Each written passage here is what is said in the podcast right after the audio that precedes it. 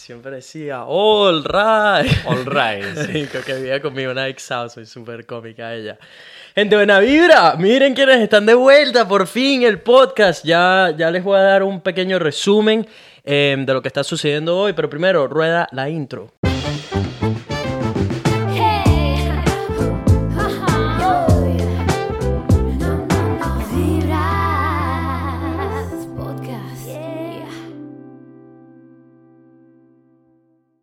¿Qué dice la gente? Buena vibra. Bienvenidos a otro episodio de Vibras Podcast, donde hablamos de puras vainas positivos. Si son nuevas en esta plataforma, ¿Qué esperan? Golpea ese botón rojo, únete a nuestra familia. Mi nombre es Nelson, soy un venezolano que básicamente abandonó todo para perseguir sus sueños en el otro lado del mundo. Y aquí en Vibras usualmente tengo invitados especiales que también están haciendo cosas similares o simplemente son buenas vibras y vienen a contarnos lo que han aprendido en su journey, en su vida. Hoy no es una excepción. Antes de introducir al invitado, Gente, he estado recontra full, así que es difícil cuadrar los episodios, que hay muchas personas que me han estado preguntando, hey, ¿qué ha pasado con el podcast y tal? El podcast no se va a ningún lado. Si en algún momento no hay episodio o lo que sea, es simplemente que estoy hasta las metralletas, como diríamos en Venezuela. He estado recontra full de trabajo de freelance, em, ahora con los videos de YouTube que deberían estar que hay dos videos súper buenos, en especial el último en mi canal de YouTube. El link, como siempre, está en la descripción. Pero bueno, ya basta de manguango y vamos a lo, bueno. Nuestro invitado especial de hoy es un venezolano de 27 años que vive en Gold Coast, Australia. Estudió comunicación social en Low Cap y actualmente trabaja como guía turístico y bartender. Démosle la bienvenida a Samuel Arcas. ¿Cómo estás, hermano? ¿Qué tal? ¿Qué tal? ¿Todo bien? ¿Cómo va todo? Gracias por tenerme aquí, ¿no? No, bienvenido, bienvenido al, al Vibras Podcast Headquarters. Eres el primer hombre que está en este físicamente aquí en el podcast. Ok. Porque solo he tenido una invitada acá desde que me mudé a Kulangata en físico y eres la primera persona que está con este background que he estado utilizando en mi otro podcast en el que hago con mi housemate en inglés. Em, idealmente tendríamos iluminación, esto se vería mucho más profesional, pero hoy fallé. Resulta que la no, luz es distinto, no lo veamos así. Entonces, hoy, un cambio, hoy cambio, ya por lo menos estamos dando un paso en la dirección correcta. Tenemos un mejor background, tenemos una mesita diferente, un setup diferente. Vamos a ver cómo esto evoluciona en el transcurso. Y un invitado de, este puta madre. Exactamente, aquí, exactamente. Bienvenido, bro. Gracias. Eh, excelente background, sí, excelente sí, introducción sí, también. Me quedé impresionado. Bueno, wow. y todavía seguro estoy cometiendo errores o algo, no estoy pronunciando bien, porque, marico, uno se quema. Cuando tienes tiempo sin hacer podcast, es como, Obvio. marico, es como no entrenar, ¿sabes? Y de repente vas al gimnasio levantas pesos, estás un pelo mamado, es como, Te dan calambres, te dan calambres Sí, ahí, sí, sí, porque, porque, porque paré de entrenar, ¿sabes? Lo mismo es con el podcast. Uno se pone un poquito oxidado dependiendo de los días, pero, Sí. pero estamos aquí, estamos aquí, que es lo más importante. Esto lo he tratado de cuadrar contigo desde hace cuánto tiempo. Uf, wow, demasiado tiempo. Man. Bueno, de- desde que nos vimos aquí en Gold Coast hace como dos semanas, también hemos estado más como que, bueno, sí, vamos a hacerlo, pero tú tienes tiempo diciéndome de- del podcast, de Sí. que invitados, con mi, con mi morocha y tal. no sé Exacto, qué, exacto. Que bueno, eh, ella seguro está escuchando esto y probablemente la tendré de invitada pronto. También quiero compartir su historia, lo que está, lo que está haciendo. La Sammy, shout out to you. Eh, Sam, antes que nada, danos un resumen de quién eres, de dónde estudiaste en Venezuela, en qué tipo de casa creciste, qué estuviste haciendo por allá y cuándo llegaste a Australia. Danos un resumen de quién eres para las personas que no tienen ni idea de, de quién es Samuel Arcas. A ver, bueno, soy un venezolano de 27 años, creo que tengo 27. La última vez que chequeé tenía 27 años. Este, estudié en Venezuela en la Católica, comunicación social. Tuve las mejores épocas, de, unas de las mejores épocas de mi vida allá antes de llegar para acá. Y bueno, se, se me ocurrió venirme para acá unos 5 o 6 meses porque uno de mis mejores amigos estaba viviendo acá y me decía, vente, vente, vente, viaja, te vas a Bali, jodes un rato por aquí y luego te vas a Venezuela. Y yo dije, bueno, pues perfecto, ¿me puedo quedar en tu sofá? Sí, claro, vente. Me vine, tuve un tiempito acá y decía, mierda, esto me encanta. Demasiado que hacer, conseguiste trabajo rápido. Y otros amigos aquí en Australia me empezaron a decir, coño, aplica, aplica, quédate un tiempito más. Extendí la visa por un año más y bueno, aquí estoy. Después de cinco años me quedé. Después de cinco años, Después de cinco eran años, seis meses. Eran seis meses. Yo le dije a todos, nos, ve- nos vemos en diciembre. Así, así no empezamos regresado, todos. seis- empezamos todos, Seis sí. meses.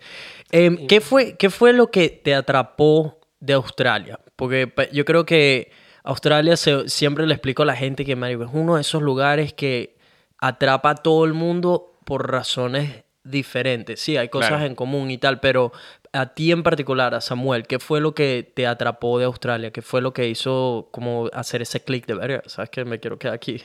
Claro. Bueno, principalmente, obviamente, toda esa estabilidad económica, esa, esa calidad de vida tan grande que, que, coño, es muy distinta a la venezolana o en muchos sitios en, en Sudamérica. Entonces, el, el hecho de poder trabajar y hacer cualquier cosa y que puedas mantenerte solo con eso me pareció. pff, voló, voló mi mente. Sí. ¿Sabes? Fue un cambio radical.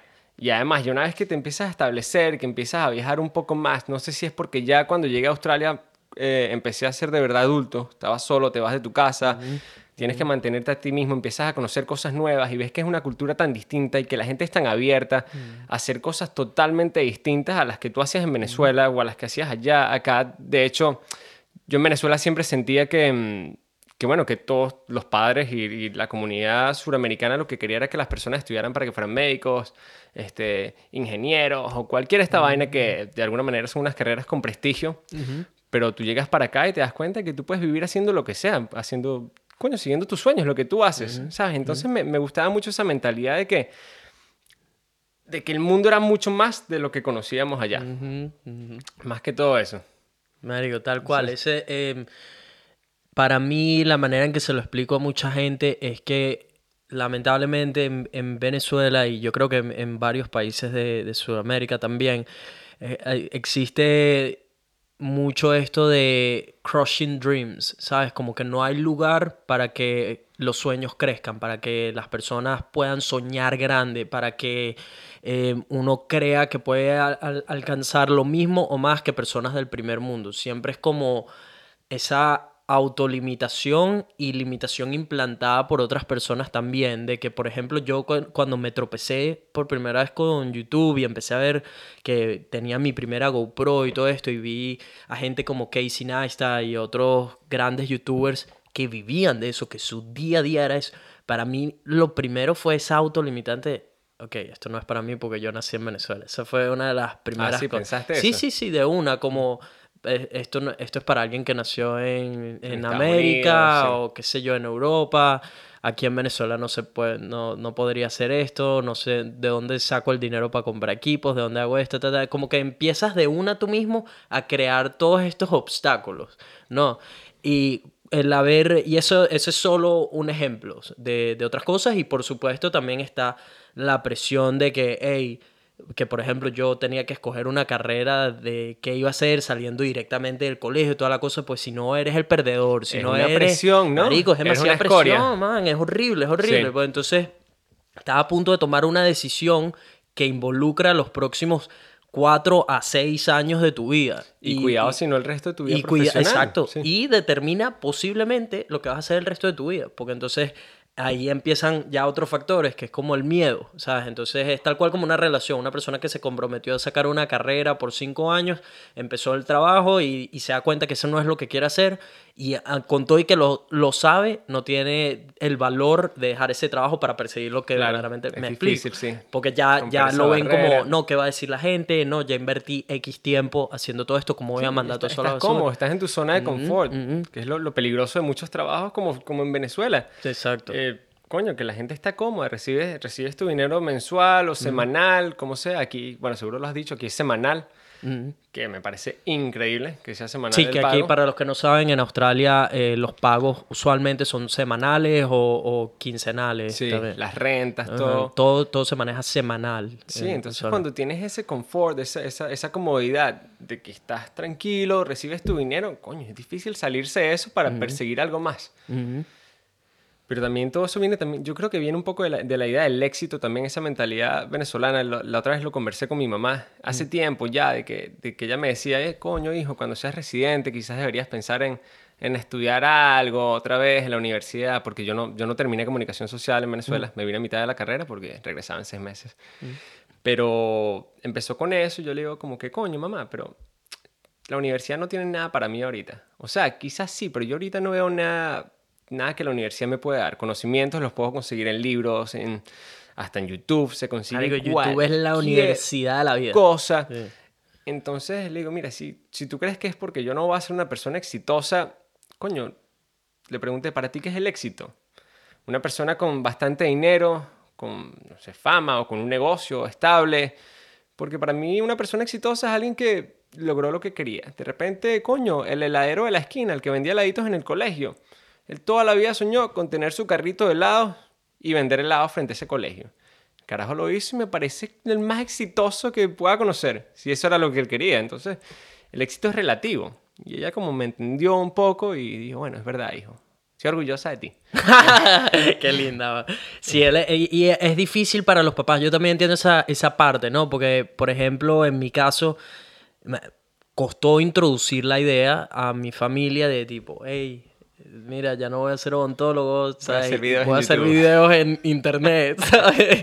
Entonces, como que fue algo que tuve que ir maniobrando, digamos, y exponiéndolos poco a poco a la idea, porque yo eventualmente entendí, tipo, no es que ellos no quieren que tú persigas lo que amas, es que ellos quieren que te vaya bien, quieren ver a su hijo triunfando, quieren ver a su hijo sin problemas económicos, quieren ver a su hijo con un techo, quieren ver están las presión, la presión de tus papás, de sus amigos también, ¿sabes? De Claro. su círculo, de tipo, hey, todo, marico, ¿qué crees? Cuando unos papás se reúnen, eso es 90% de la conversación. De ¿Y cómo está tu hijos, sí. chamo? ¿Y qué está haciendo tu chamo? Ay, mira, y este que está en Australia, ¿cómo le está yendo? Es odontólogo por allá. No, bueno, bicho está haciendo videos, ¿sabes? Entonces, Claro. como que todos estos factores se presentan y tus papás eh, lo primero es tipo, no, no, ya va, tú, tú vas a ser odontólogo, no, tú vas a ser, vas a ir a la universidad, vas a... Claro. ¿Sabes? Pero, pero todo es, viene desde, con un buen intent, Sí, ¿no? obviamente, claro. Pero, eh, pero es eso, es lo que, le- lo que yo entendí y lo que le digo a la gente ahora, que, marico, tus papás tuvieron su vida, ¿sabes?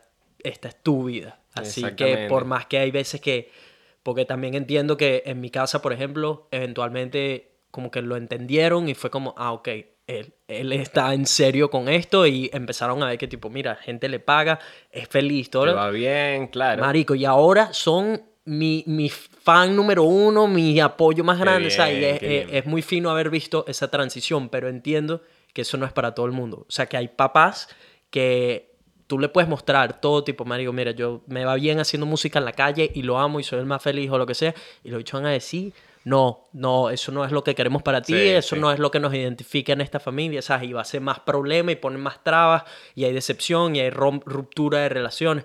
Entonces quizás esa persona tiene menos tendencia a de verdad Claro.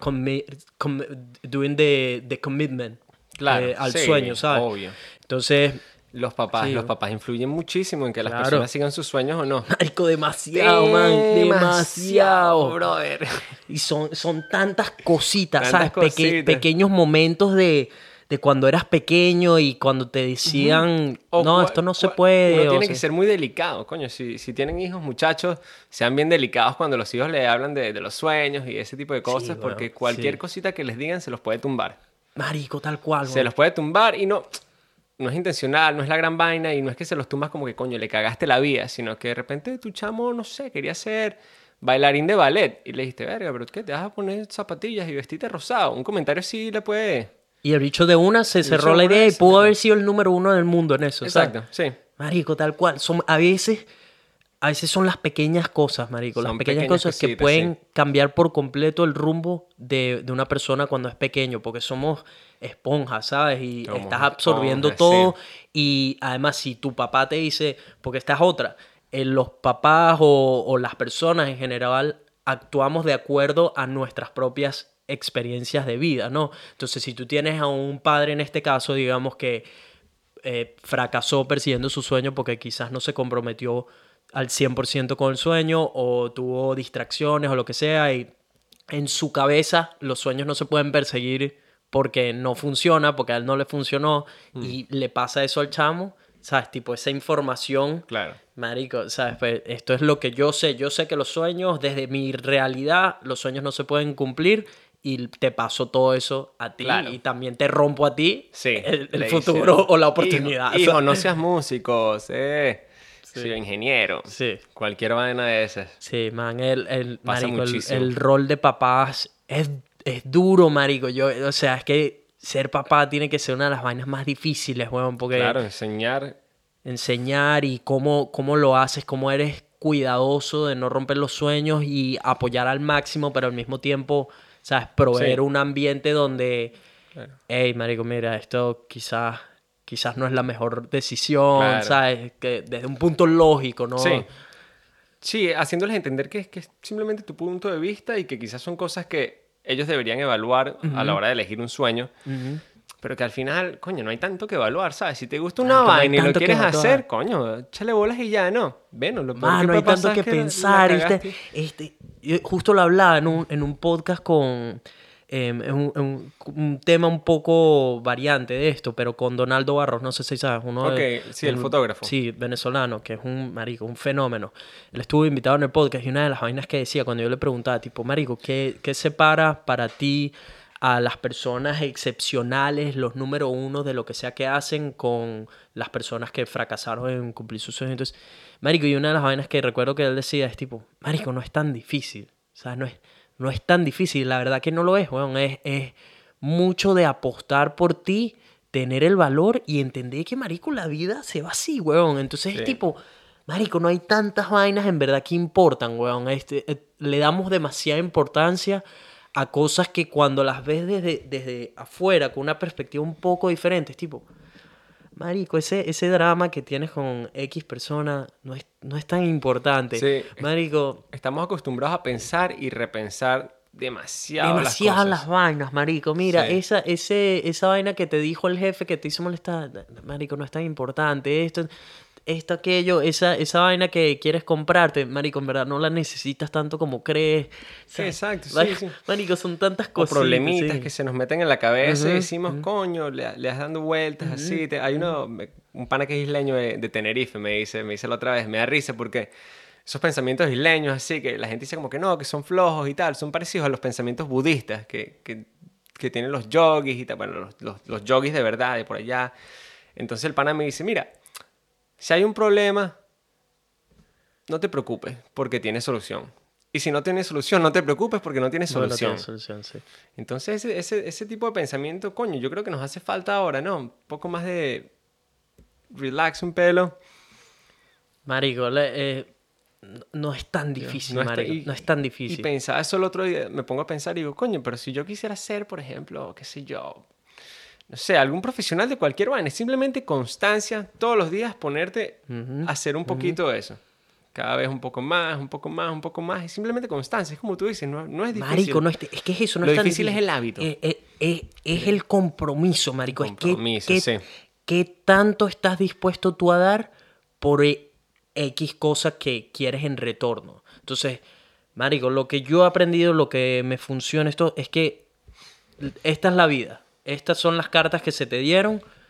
Porque sí, sí, estas en específico. Un porro y un, y un, y un, y un- Lighter. un lighter. Este, Marico, se te dieron unas cartas. No tienes control de eso. Tú tienes control de todo lo que viene después.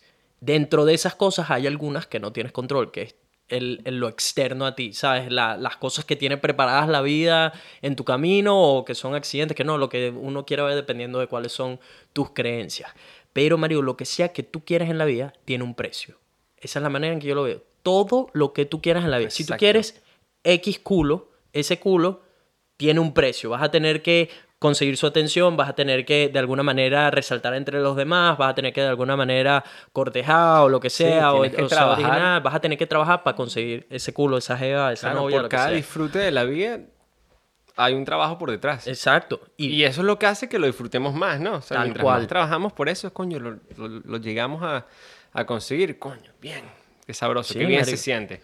ser, ser el mejor en algo, ya sea haciendo tablas, ya sea haciendo videos de YouTube, lo que sea, Marico, requiere compromiso, Sí, requiere que todos los días trabajo. estés dando, así sea el 1% por eso, porque en, en compounding, ¿sabes? Sí. Es que se hace la diferencia Claro, la sumatoria, sí. la sumatoria días, total de- del hoy, esfuerzo diario. Marico, yo tengo una, es casi que una regla a este punto. Y es que todos los días tengo que hacer algo que me avance, así sea un 0,01%. Ya sea, Marico, editar una foto, hay días donde, por ejemplo, ayer pasé desde las 5 a.m. hasta las 9 de la noche, ¿sabes? Prácticamente trabajando en el video de YouTube que quería Ah, que sí. estuviera listo, marico. Sin parar. Paro, paro para Pa' comer, comer. paro de repente para hacerle unos cariños al perro, paré para ir a entrenar, pero básicamente es un día de, de más de 12 Claro. horas de, de trabajo, pues en total. Es pegado ahí, marico, en la computadora. Hay días que son así, hay Claro. días que no, eso no es todos los días. No te distrae tener el teléfono al lado, por lo menos. Marico, yo trato, trato de no tenerlo al ahí. lado, tenerlo volteado, a menos de que tenga, siempre tengo que estar pendiente, pues que marico, siendo freelancer, youtuber, so- social media, Claro, marico, parte puedes de tu recibir, trabajo, sí. puedes recibir un DM de en, en marico en cuestión de minutos de que te están planteando un trabajo o sale una oportunidad, hey, marico, necesito a alguien que venga a grabar y tal, cuánto, sabes, entonces tienes que estar como que bastante activo. Pero Claro. es tener como un balance ahí de Sí, tipo. un control, una eh, especie de sí, control déjame ahí. chequear, ok, no hay, no hay nada fino. Sigo, Sí. sigo haciendo, pero marico, es adictivo, es peludo. Es peludo para todo el mundo. Adictivo. Las redes, las adictivo, redes sociales las son redes adictivas, es sociales. droga, bo. Yo, yo, yo tengo ya unos cuantos meses sin, sin Facebook e Instagram. Lo cerraste todo. No lo cerré, pero lo, lo, lo, mm, ¿cómo se dice? Lo desinstalé de mi teléfono. Ok. Y no, no lo uso. Me siento, me siento muy bien. fino. Pero ¿Cómo? todavía me doy cuenta de que tengo... De que La cre- maña. de cree, ajá, cree en mañas. Ujú. Entonces, de vez en cuando, si agarro el celular y no tengo que ver y veo mi cuenta de banco... Solo para ver algo. Pero- y me deprimo, me deprimo primero. Cinco dólares, bueno. Lo guardo. Es como cuando abres la nevera y esperas que va a salir comida, es lo mismo, weón, abriendo la cuenta de banco. A ver si va a salir, cayó plata, cayó Mira, plata. alguien me pagó, me pagó. Ay, qué risa. Sí, los maricos son mañas. Creas mañitas, creas, sí. creas hábitos de, de- Y eso, es que eso yo creo que lo tenemos 90% de las personas, que el...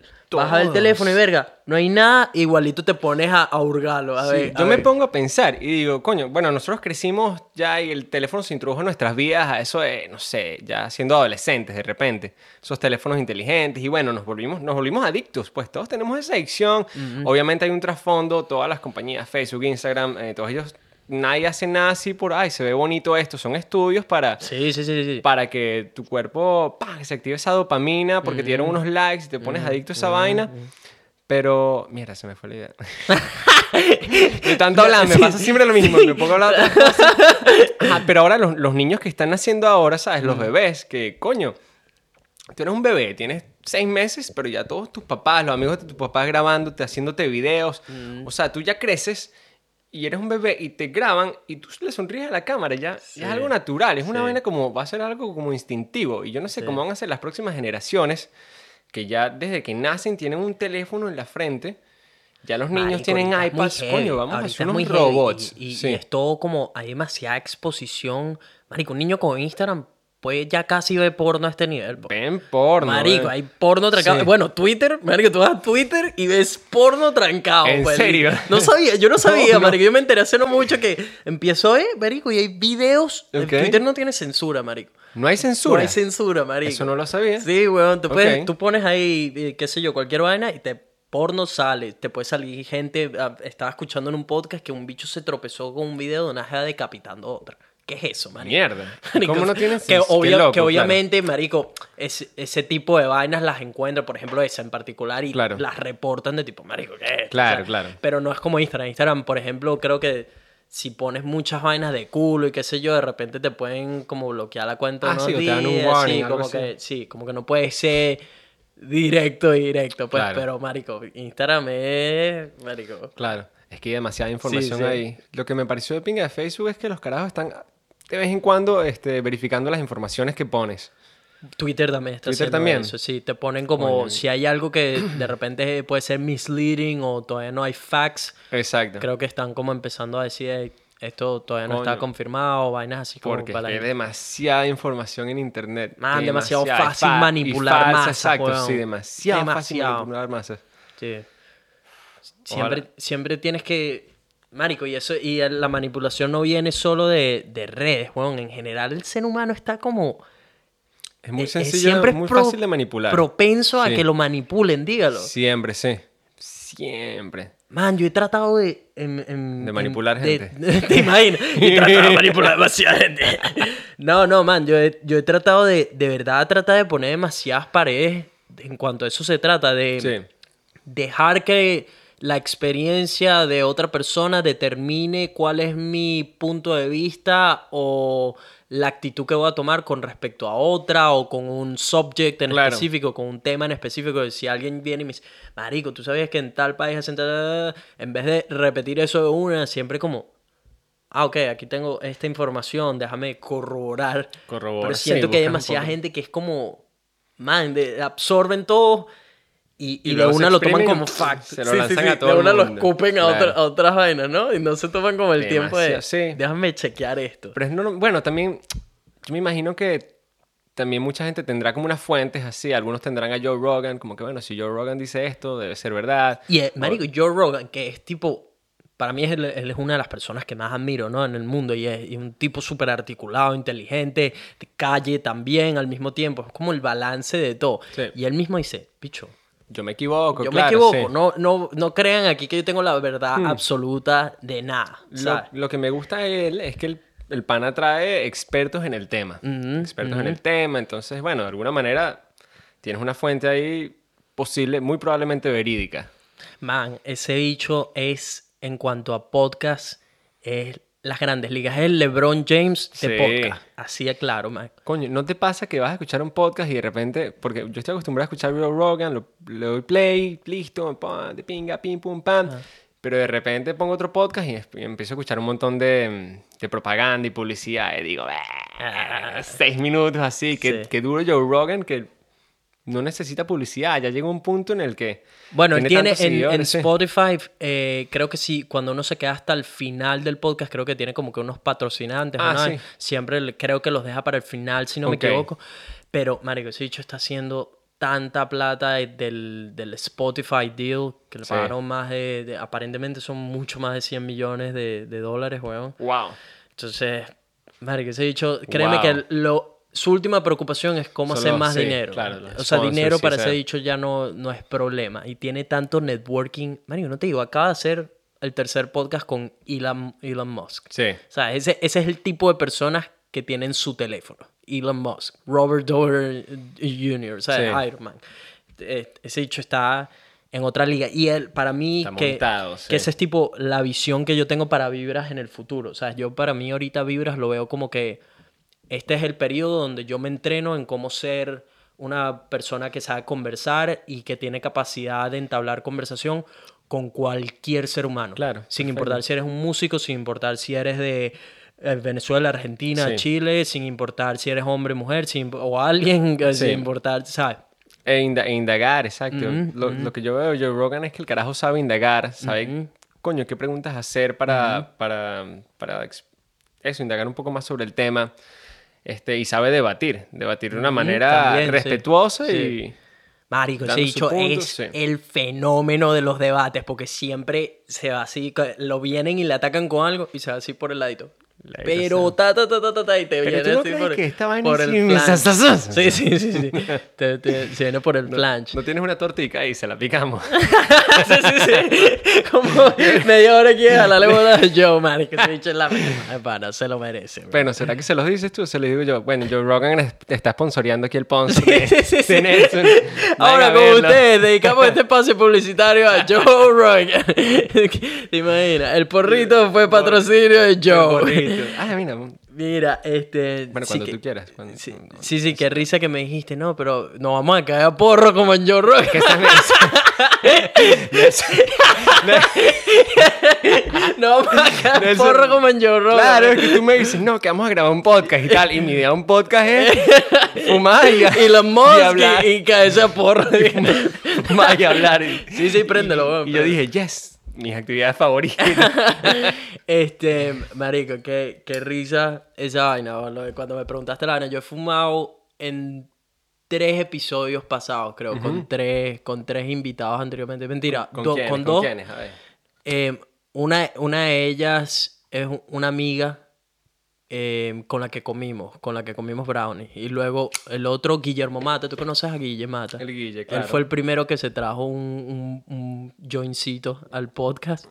Y luego estuvo Julio, otro pana músico también, que se trajo no solo un joincito, se trajo un, un bong de este tamaño. ahí. ¿Sabes? No puede ser. Sí, sí, sí. Bueno, bien. Vacilaron ahí. Sí, sí, estuvo, marico, muy buenos todos esos episodios. ¿no? Oye, bien. Yo lo que tengo aquí es un mi- mi cipo para tratar, para disminuir el plástico. Sabes que los yesqueros son, creo que es el tercer producto que más consiguen en el mar. Es malo. Claro, son yesqueritos de plástico que la gente usa, los lanza a la basura o se pierden, se caen por ahí. Y los consiguen en todos lados. En todos lados. No estaba claro, está brutal ese. Sí, ¿Qué- lo único qué- es que son. Tienes que rellenarlo. Yo creía que era mucho más fácil, pues tienes que echarle el alcoholcito todos los días, un poquito. Mantenimiento, pues. ¿Qué, ta- qué tanto fumas? ¿Y cuál es tu perspectiva con el weed, en especial desde que estás en Australia? A ver. Yo no fumo tanto. ¿Ok? De hecho, ni compro. Si compro, compro muy poquitico. Dale, dale. Por si acaso. Hola, mamá. Hola, papá. Mamá, vinimos a aportar valor a la gente. No, vinimos a dar otra, otra perspectiva. Ajá. Como usaste como cenicero. Tu mamá suena super pana. Súper pana, súper pana. Mi papá también, los dos. Yo no fumo tanto. Me parece que la marihuana es una droga que pudiese ser usada a diario. Yo no la uso a diario porque siento que me baja mucho la productividad. Pero sí siento que te ayuda a ver las cosas de otra manera. Es un psicoactivo al final. Es como... No es un psicodélico, pero de alguna manera hace que tus neuronas se conecten de una manera distinta. Y si, si, es que no te, si es que no fumaste demasiado y te quedaste derretido, coño, te puede ayudar a ver las cosas a... Sí, Todos hemos estado ahí. todos hemos estado ahí. Te puede ayudar a ver las cosas de una manera distinta, te ayuda a indagar, a concentrarte. Hasta yo he fumado hasta para surfear y no sé, de alguna manera te, te hace conectarte un poco más con, contigo mismo. No sé por qué. ¿Cómo la ves tú? M- Marico, yo he cambiado mucho la manera en que veo eh, las drogas en general. Porque al final, la peor de todas, si vamos al caso, Es el probablemente el alcohol. alcohol. O sea, es que es la Sin que hace a gente hacer cosas malas de verdad. Este, luego el weed, por ejemplo, yo crecí, como crecí haciendo surfing, crecí mucho con personas que, el, que estaban haciendo mucha marihuana y vaina. Y para mí desde el comienzo siempre era como, marico, nada que ver, yo no, me, no puedo tocar nada de esas vainas, nada, no, tal. La probé y como que entendí la vaina y yo, ah, ok, pero ya más nu como que nunca en verdad la hacía porque lo, lo- tenía mucho ese label, ¿sabes? De Sí. tipo, no, un marihuanero no, no va para ningún lado, yo no quiero que me- a mí la gente me conozca por esto, Claro. o que empiecen a decir que yo hago esto, un y que van a decir muy mis erróneo. papás, la cosa, tal. Muy erróneo, sí. Y cuando llegué más que todo a Australia, fue que empecé a entender como que aquí, marico, papás, los papás de mi housemate se cayeron a porros con él el 31 de diciembre Claro. por ejemplo, ¿sabes? Entonces, este, y empecé a enterarme de más gente que lo hace con su papá, o papás que usan, eh, o que se enteran que los chamos hacen y como que no hay peo, la verdad, Sí. es tipo, ah, ok. Si es, Es que al final ya, te das ¿sabes? cuenta y es algo natural. Nos ponemos a. Si te pones a investigar un poquito por qué han criminalizado tanto las drogas, tú ves que han sido episodios aislados. O la otra vez estaba escuchando que, que la cocaína la criminalizaron porque antes supuestamente la Coca-Cola tenían co- ponían co- eh, perdón, ponían cocaína en la Coca-Cola. Lo escuché en un podcast de Joe Rogan y todo. Un, un- un experto en drogas que utilizaba cocaína, utilizaba heroína para tratar eh, esquizofrenia con la heroína, cosas así. Y te decía, mira, la Coca-Cola, la cocaína la prohibieron porque estaban, estaba la Coca-Cola utilizando cocaína en la Coca-Cola, etcétera. Todo de pinga, la gente bien. Y de repente era, se la vendían nada más a los blancos. No me acuerdo qué pasó, que se la empezaron a vender a los negros, creo que la empezaron a embotellar y los negros empezaron a tener acceso a ella. Y empezaron a haber muchos eventos violentos de los negros y se lo asociaron a la cocaína, a la Coca-Cola y la prohibieron y dijeron que eso ponía a la gente toda agresiva, etcétera. Mm. Y con la marihuana, yo no sé qué pasó, pero yo, yo me siento una persona distinta desde que la empecé a fumar. Yo, por ejemplo, en mi Un caso... poco más abierto. des- después de que llegué a Australia empecé a ver que era mucho más normal esto, aquello, y era más como, para, para mí siempre ha sido de eventos como este, de que algún pana me dice, coño, ¿quieres fumar? Y, y me, da, me da la vibra o lo que sea, o me siento Claro. bien. Marico, lo ya. Nunca he comprado ni marihuana ni otras cosas. Siempre he sido, mis eventos de, de este tipo de cosas, siempre ha sido algo que sea en el momento, no es que lo planeé, ¿sabes? Claro. Y yo creo que eso hace que me lo disfrute.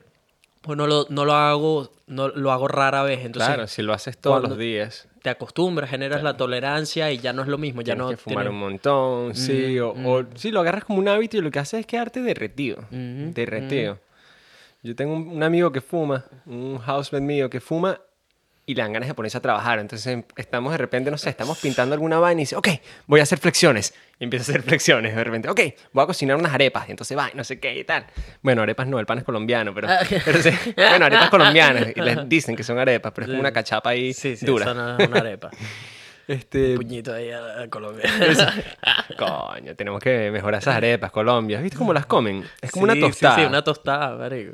Con una rebanada de pan tostado. Sí, no entiendo. Pero bueno, así son, así son las arepas colombianas y las venezolanas. Me da risa Sí. ese debate. Sí, no, es que no lo tienen perdido. No, sí. No, no tienen ni chance. Yo ni lo debato, ¿sabes? Se quedan así, no, que las arepas colombianas y tal.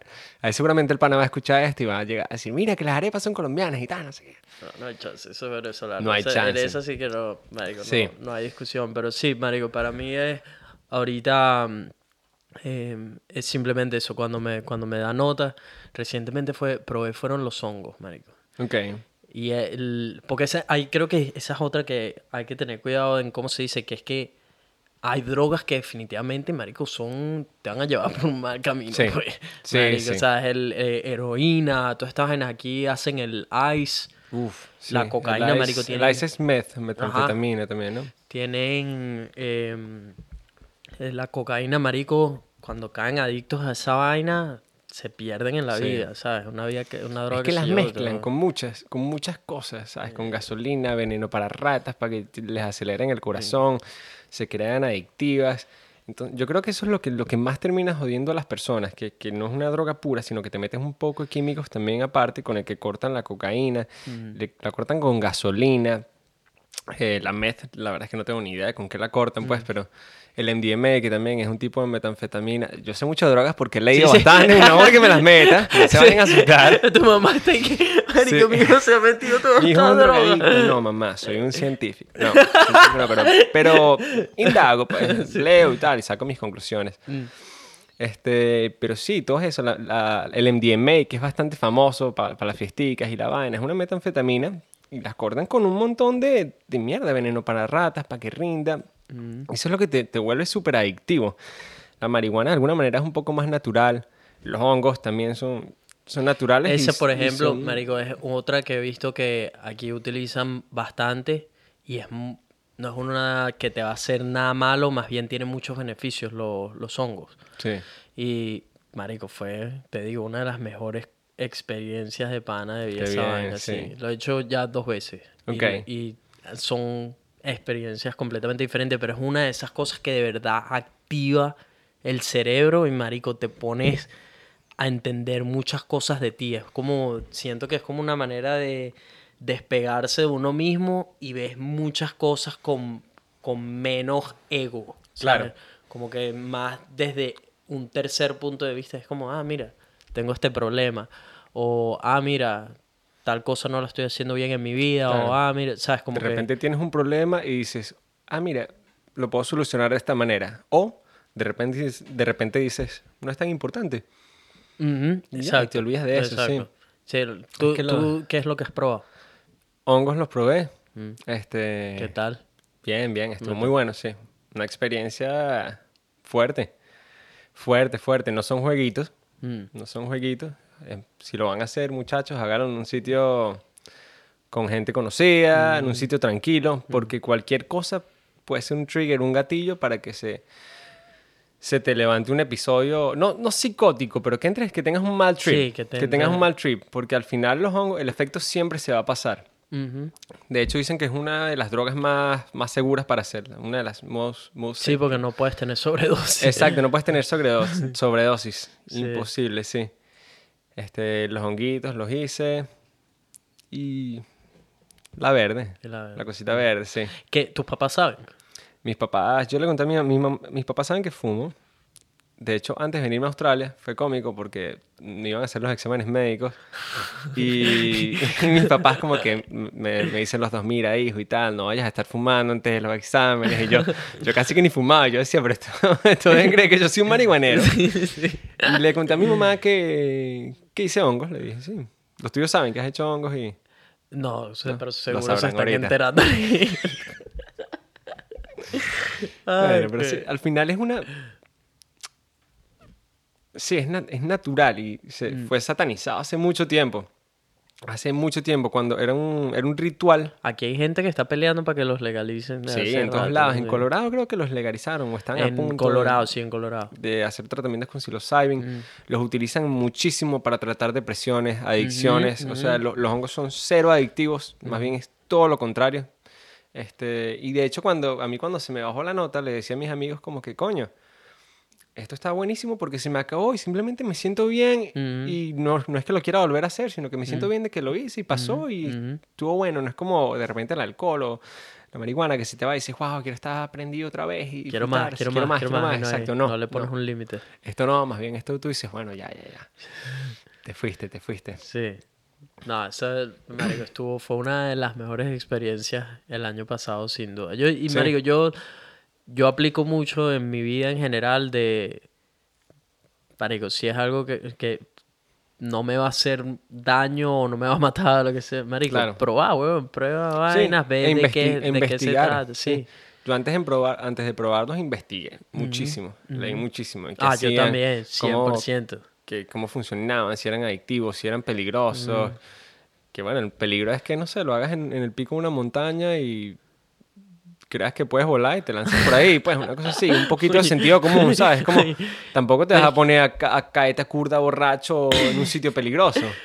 Ya, ¿Sabes? para- Yo pensaba que, tipo, ¿sabes? Con los, con los hongos, por lo que uno ve en, en televisión y qué sé yo, sientes que la vaina es completamente fuera de realidad, Ujú. ¿sabes? Y en verdad Sí. no es así, a menos de que de verdad, no sé, te hayas metido no sé cuántos gramos Claro. de hongo para que estés viendo unicornios literal y creas que son reales. Pero todo lo que me ha pasado a mí, por ejemplo, las dos veces que lo hice, es que, tipo, sabes que es real y que no. Claro. Me explico, si veía el cielo cambiando de colores, arrechísimo, por cierto, pero Sabías sabía que era que, una ilusión, que sí. esto no es real. O sea, lo que se pasa el efecto, esto no está, no va a estar así. No va a ser así, sí. ¿Sabes? Pero, eh, y es eso, y, y cualquier otra cosa que se te, como que crees que los árboles cuando los ves y parece que están bailando y tal. Yo sé, cuando, mientras está pasando el peo, que es súper bonito y Claro. tal, pero sé que esto no es real, pues. Que para mí eso era como una de las más que me da eh, miedo, cosas tipo, Mario. En verdad te imaginas, confundes la realidad. Claro. Ese, ese era como mi, miedo con estas cosas, pues. de- Sí, bueno, yo creo que sí, sí la puedes confundir. Yo en un momento sentí, dije como que, verga, me volví loco. Me quedé, no, ¿Qué es esto? ¿Será, será que me pegaba aquí? Verga, la cagué. Y no Sí. me dije, la cagué. Tenían razón, uno se queda pegado con las drogas psicodélicas. Verga, qué huevón, Samuel, la cagué. Pero después me di cuenta que no, se me pasó y tampoco dice, es temporal, como todo, como todo en la vida, ¿no? O sea, todo va a pasar, este viaje va a Me, pasar. me estaba, me estaba acordando, tú tuviste un tiempo tocando música en la calle. Sí. ¿Cómo te fue con eso? Oye, muy bien. Se hace dinerito. O sea, Se te- hace- y- has, has tocado música toda tu vida. Eh, sí, yo estuve en un colegio, la pri- la primaria y la secundaria de Ah, músicos. ah, ustedes les enseñaban Entonces, música. sí, yo y todos mis amigos desde chiquitos estuvimos de alguna manera relacionados con la música. Ok, sí. Yo tocaba un instrumento de viento, se llama el fagot. El fa- Yo tocaba a todos los, a todos los fagots del colegio. el no, fagot. mentira. Ya, me, ya me Mentira. van a empezar a escribir todos que subo así. Ese instrumento te, te lo inventaste. No, marico, te lo juro. Se llama fagot. El fagot. El Literal fagot. como faggot. Como fagot, exacto. Pero con una G. ¿Cómo es el instrumento? Es como. Descríbelo. La vaina es como un, es como un oboe combinado con un saxofón. Así, unos tubos largos. Una, pa- una piquita así. Mentira. Y tocas así, el de las tal. comiquitas. Seguramente, sí. De las orquestas, un instrumento de orquesta, sí. Y es de pinga, marico. El instrumento favor. sue- tiene un sonido demasiado O sea, es peculiar. tocando y, y aparte soplando. como Sí, una exacto, es un trompeta. instrumento de viento. Soplas y tocas. Tú, tú, tú. Entonces toda la vida toqué en orquestas, tocaba un poquito de guitarra. Me puse a cantar en las gaitas de mi colegio. Y dije, ah, bueno, creo que puedo cantar. Y puedo tocar. tocando, tocando guitarra, cantando. Y vine para acá y un amigo lo hacía. Uno que trabajaba conmigo en la cocina. Sí. El chamo encontró unos videos míos de Facebook, no sé cómo. Me dijo, mira, pero tú tocas. Vente conmigo a la calle y tal. Qué miedo eso. Sí. El bicho encontró unos videos míos, no sé cómo. No, no, Marico, qué yo- miedo. Yo creo que alguna, al- no sé, algo estaba buscando. Algo, no sé, estábamos juntos, no ¿Y sé. qué podía No estar me pongo- buscando? ¿Se acuerda, ¿Te acuerdas lo que dijimos de sobre repensar mucho las cosas? No lo, voy, a- no lo voy a repensar. No lo voy a repensar. Ay. Este, pero sí, me llevó para la calle a tocar. La primera noche fue como que coño. Hice como 20 dólares. Y después me empecé a dar cuenta como coño, yo creo que ya- yo estaba inseguro. Tengo que pasarla bien y tal. Y empecé a ir un poco más.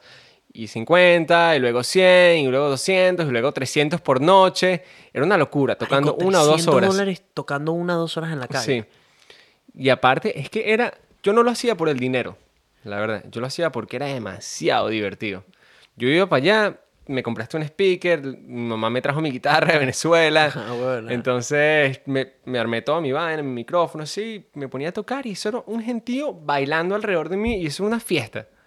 Una fiesta, una fiesta, todos bailando, saca, conocías amigos, te dejaban porros, cigarros en el, en el estuche de la guitarra, yo los cigarros los regalaba, te traían agüita de coco, cosas así, conocías un montón de mujeres, lo hacía mucho por las mujeres. tenías, juro, a los culos locos Tenías- tocando. Tú podías elegir, sí, podías elegir esa, esa, Esa, esa.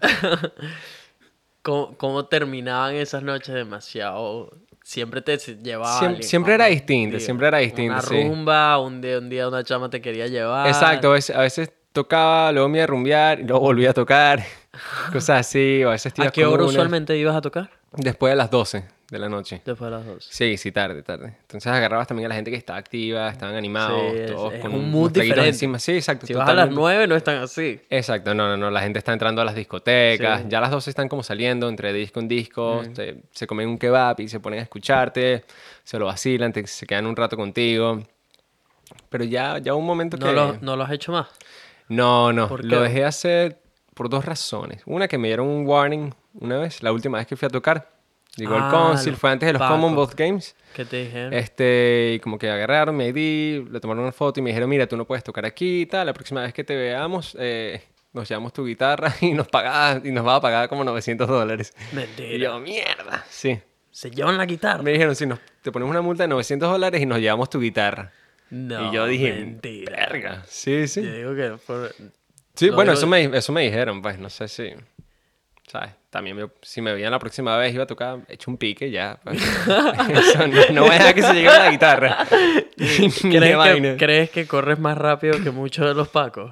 Es que no eran pacos, Marico, eran del Council. ya no, no, sí, no, yo, los un paco, yo un paco, aquí a los pacos yo les, los respeto. Marico, mucho. aquí los pacos australianos no, es, no son esos criollitos. Los pacos no. australianos están en forma, dígalo. Sí, marico. Y además son demasiado agresivos. Sí, sí, sí, sí, agresivos. malos, weón. Yo los veo en, en surfers, los he visto, ¿sabes? Agarrando a la gente y la gente como que no y tal, que no sé qué, pa, pa, pa, lo tuman al piso, la cara contra el suelo y tú dices, ¿pero qué hizo este pana? Sí, sí. Y que no, que le andaba hablando feo al, al que le vendía los chaguarmas. Entonces, ¿sabes? Puras vainas así. Yo con los pacos aquí no me meto. Sí, no, Pero esos eran de- del cónsul, entonces eran unos gorditos. Ah, eso, eso sí no, no te alcanza. Sí. Ni. Dos gorditos y una, una jevita así con lentes. Toda Ah, esa era una de las razones, la otra. Esa era una. Y la otra fue que, nada, empecé a salir con mi novia y... y dije, no, vale, esto es un saboteo. sí, yo- mucha, mucha tentación. sí, sí, sí, yo sigo viniendo para acá, soy un estúpido. Así mismo, marico. Sí, sí, no, no. Mira qué, qué Porque- brutal. sí, porque me estaba comportando y entonces me di cuenta que, de que no lo hacía por el dinero, entonces se venían todas las mujeres así a hablarte. Y yo al final dije, coño, me quiero, me quiero portar bien porque sigo viniendo para acá, yo no quiero este dinero, ya tengo dinero. Me di cuenta que lo hacía era por, por diversión. Ok. De hecho, lo qué hice, sí. reflexión tan, tan, digamos, profunda, donde no, no estás pensando con la cabeza del huevo y en lo, en lo Exacto. que... Ni con el dinero, ni sino nada, era sí. como una... Sí, era una diversión. Era, era, era... Coño, te sentías como, Que un lo- estado, como un estado de éxtasis cuando estás con la gente tocando y todos cantando. Siempre Yo- tocabas las mismas canciones. No, siempre buscaba cambiar, porque eso también me, me, me muchísimo. Mm. Yo, si, si no tenía canciones nuevas, iba a tocar y decía, "Ah, me quiero ir ya, no, no lo siento, no. Mm, mm. Siempre era como que por, por algo un poquito más. Yo sigo como muy, muy maricón con la música, no, no, toco, no toco siempre. Como una cosa muy personal. Si me la disfruto, si me la estoy disfrutando, toco. Si no, no. Yo no sé qué pasa, pero me imagino que le pasa a todos los músicos. Que hay días que, hay días que tocan y dicen, wow, estoy tocando demasiado bien y tal. Y otros días que tocan y dicen, pero qué asco, ¿qué es esto? Todo desafinado y tal. Claro. Así que. Pero sí, era más que todo por, el- por el feeling de estar ahí con la gente, pasarla bien. No, era buenísimo. Me traía a mis amigos, les decía, mire muchachos, vamos a rumbear. Y nos íbamos con la guitarra a tocar por ahí, otro venía a tocar con los bongos, era un demonio tocando los bongos y nos poníamos a tocar juntos. Era, era diversión total. Ya entonces está sacando eso, no, no está teniendo lugar por ahora. No, no, por ahora no. He pensado, si tengo unas cuantas, unas cuantas gigs, unos cuantos toques por ahí que me han invitado, tengo que terminar. además de- en que sí, en restaurantes y todo eso. Sí, siempre- exacto. Es distinto, pero, pero no sé, de repente consigues un restaurante en el que toques todos los domingos y Ujú, ujú. la gente te conoce un poquito más y te depende de cómo tú lo quieras ver, porque tú puedes estar tocando y hablando con las personas y te lo disfrutas y también es algo para ti, buscas, te, te pones un challenge para ti también, canciones nuevas, eh, algo más complicado, algo un poco más distinto, de repente, no sé, te lanzas un poco de bossa nova. ¿Cuánto, ¿Cuánto te puede tomar usualmente sacar una canción? O sea, si tú dices, ah, quiero tocar esta canción el próximo viernes en la calle, ¿cuánto tiempo te toma aprenderte? Coño, todo depende. Me puede tomar cinco minutos, como me puede tomar dos días. Sí, depende de qué tan compleja sea, depende de qué, de qué tan compleja la quieras hacer tú. Si quieres hacer algo simple, si quieres de repente meterle un poco más de arreglos y practicarla más. Y... Sí. ¿Cuál es tu es canción favorita que, que Para has tocar. cantado para tocar y tal? Uy, esa es una buena pregunta. Déjame pensarle y te lo digo luego. Pero bueno, yo creo que es. Sería. ah, Use Somebody de Kings of Leon. Suéltanos una, Esa- una vainita, pues. Coño, una vainita, una Vamos a ver, vamos a ver ahorita, vamos a ver. Una vainita, vale, que yo sé que eres bueno. Coño, a ver. ¿De qué de esa? Sí, sí, del, del coro. qué paria, Nelson. Dale, dale, sin presión, sin presión, weón, dale. I've been roaming around, I was looking down, and all I see. ¡Qué bro! ¿Qué? Porque no lo querías hacer, No marico? sé, tengo, tengo mucho, tengo que desempolvar la ¡Qué guitarra, el canto, la vaina. Yo sé, marico, te- estaba claro, ya me habían dicho, no, Samu es, marico, es súper buen músico y No tal, sé, pero yo, bicho... yo también siento que me ponen un poquito más en lo que soy, digo, coño. No, yo creo, por abajito. yo creo que como artista, como persona creativa, siempre uno está Uno es muy mu- crítico a sí mismo, ¿no? demasiado crítico Sí, de su trabajo. Marico, yo con, con mis videos, por ejemplo, soy demasiado de tipo, ah, esto no quedó como, como tenía que quedar, esto no quedó tan bien, esto pudo haber sido mucho mejor, tal, Claro. tal. Empiezas a, a veces, a veces caes en eso de tipo menospreciar demasiado tu trabajo, en vez de entender que es tipo, ah, ok, son lecciones y esto lo implemento en el próximo y no pasa nada y no tengo por qué no dormí porque este no quedó exactamente como yo quería, ¿sabes? Cierto. Porque es un, un, Sí, un un ciclo, un challenge aprendizaje, sí. constante. Pero no sé por qué coño estaba hablando de eso. ¿Por qué estaba hablando de eso? Porque como artista eres muy autocrítico. Exacto, Entonces, porque uno como artista es muy autocrítico. Ya requemándola ahí. Ya requemándola ahí derretido. Nada, nada, estamos bien, estamos bien. No, estamos en él, estamos en bien, bien. Ese mostacho te queda súper bien, güey. Coño, gracias. Y sé que- También ese mostachito, mostachito australiano, ¿no? Está viendo, está viendo, está viendo, ahí está creciendo. Claro. Eh, pero, marico, gente, obviamente, las mujeres apenas te vean en el podcast van a decir, marico, ese pana, soltero, no sé qué, ahí mencionaste que tienes novia. Lo siento. Eso te iba a decir, Chica- como, chicas y chicos. ¿cuánto tiempo, cuánto tiempo? no, no estoy pendiente de los chicos, no estoy pendiente de los chicos. Solo lo siento para todos. sí, sí, sí. Ay, me da risa como tenías que remarcarlo, por si acaso. No vayan a pensar, pues tú sabes que en las redes cualquier vaina se, se filtra por ahí, dice, verga, este bicho dijo que era marico y tal, verga, que este bicho mamó huevo y tú dices, demasiado "Coño, pero-" cómico cómo las vainas pueden cambiar de algo, algo completamente diferente, ¿sabes? Sí, al punto de que se vuelve como, se vuelven como injustas, Una, muchas una acusaciones. sí, historia una que historia- No, no pasó para nada. Sí, como lo que le pasó a este futbolista, no, no me acuerdo ni quién era, no soy muy seguidor del fútbol, pero me, costaron, me contaron mis panas que un futbolista le dijo a otro como, como que, coño, qué buen gol, por Twitter, por algún sitio de esos. Y él le dice, era para ti, mi negro.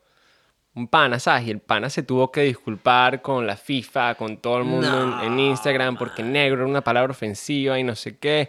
Y es como que, coño, hay que entender que, que en las distintas culturas se aceptan otras cosas, ¿no? Unas aquí, unas, unas allá.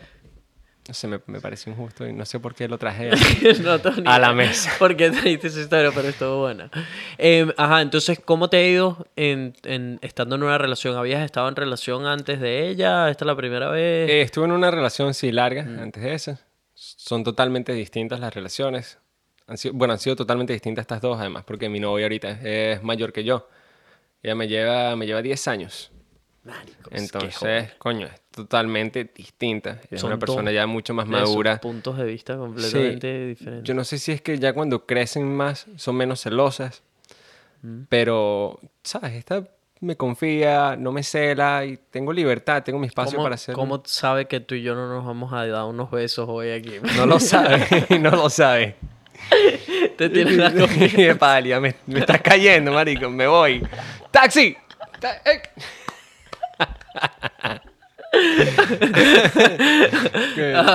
Este, yo creo que yo creo que ella pensará o pensará como pienso yo Mm. o yo pienso de esta manera yo digo coño si se los da se los da y que yo no me entere ya mejor yo estoy tranquilo yo confío en, ella el que yo lo confío en mí, sabe. sí y ya ella también jodió mucho entonces me imagino que dirá ah Sí, ya quiere está en joder, que otra- joda". sí exacto Y tú ya sientes que ya jodiste lo que tenías que joder. no, siempre se puede joder un poquito más. yo, voy, yo voy a joder hasta que me muera. Tú, también, yo creo que yo creo que es parte de la naturaleza humana, ¿no? O sea, Sí, que, que que es joder, ¿no? Pasarla bien. Mm. De, claro, si te refieres a salir de rumba y volverme mierda y, y un poco de vainas y que haga Mm. todo mandibulean así, de repente digo, bueno, sí. Ya esa vaina no, no es lo mío. Puedo, puedo ir de vez en cuando, una rumbita, Una un festival, un eso no festival y tal. Pero sí, yo creo que en Venezuela tuvimos mucha oportunidad bastante. de, de vivir esa parte. Sí, fiesta. Exacto, el alcohol, por ejemplo, ahorita, coño, yo no puedo tomar tanto. Man, yo, yo tomo rara vez y es lo máximo, pues entonces el día que sí me da por tomar o lo que sea, te pega mucho más rápido, no tienes sí. que estar tomando mucho más de la cuenta o lo que sea. Sí, O sea, pero exacto, eso es salir como salíamos en Venezuela. Bueno, también nos estamos poniendo más jóvenes, tenemos otra- otras metas ya cuando es- eres... Marico, cuando uno está en Venezuela está, estás huevo loco. Sí, estás exacto, pensando huevo, loco, totalmente. cuál es la próxima chama que vas a ver, dónde es la próxima rumba. Sí. eh, Y estás muy susceptible a, a- eso, a conseguir algo que, que te va a pasarla bien y dices, wow, esto es lo que es. Ajá. Rumbita aquí, alcohol, mm, unas nenas, quedas atrapado ahí. quedas atrapado. Hay gente que se queda atrapada ahí, ¿no? Marico, yo todavía veo algunas que, que personas que crecieron conmigo haciendo eso, Y siguen que en la siguen misma. ahí pegados. La cual es la siguiente rumba, cuál es la ta, ta, ta. Y no es que su trabajo depende de eso o algo Claro. por el estilo. O sea, es puro, necesitan la distracción al máximo de su realidad porque la realidad no es tan buena. ¿Será? La rumba sí, es puede ser. mejor. Sí.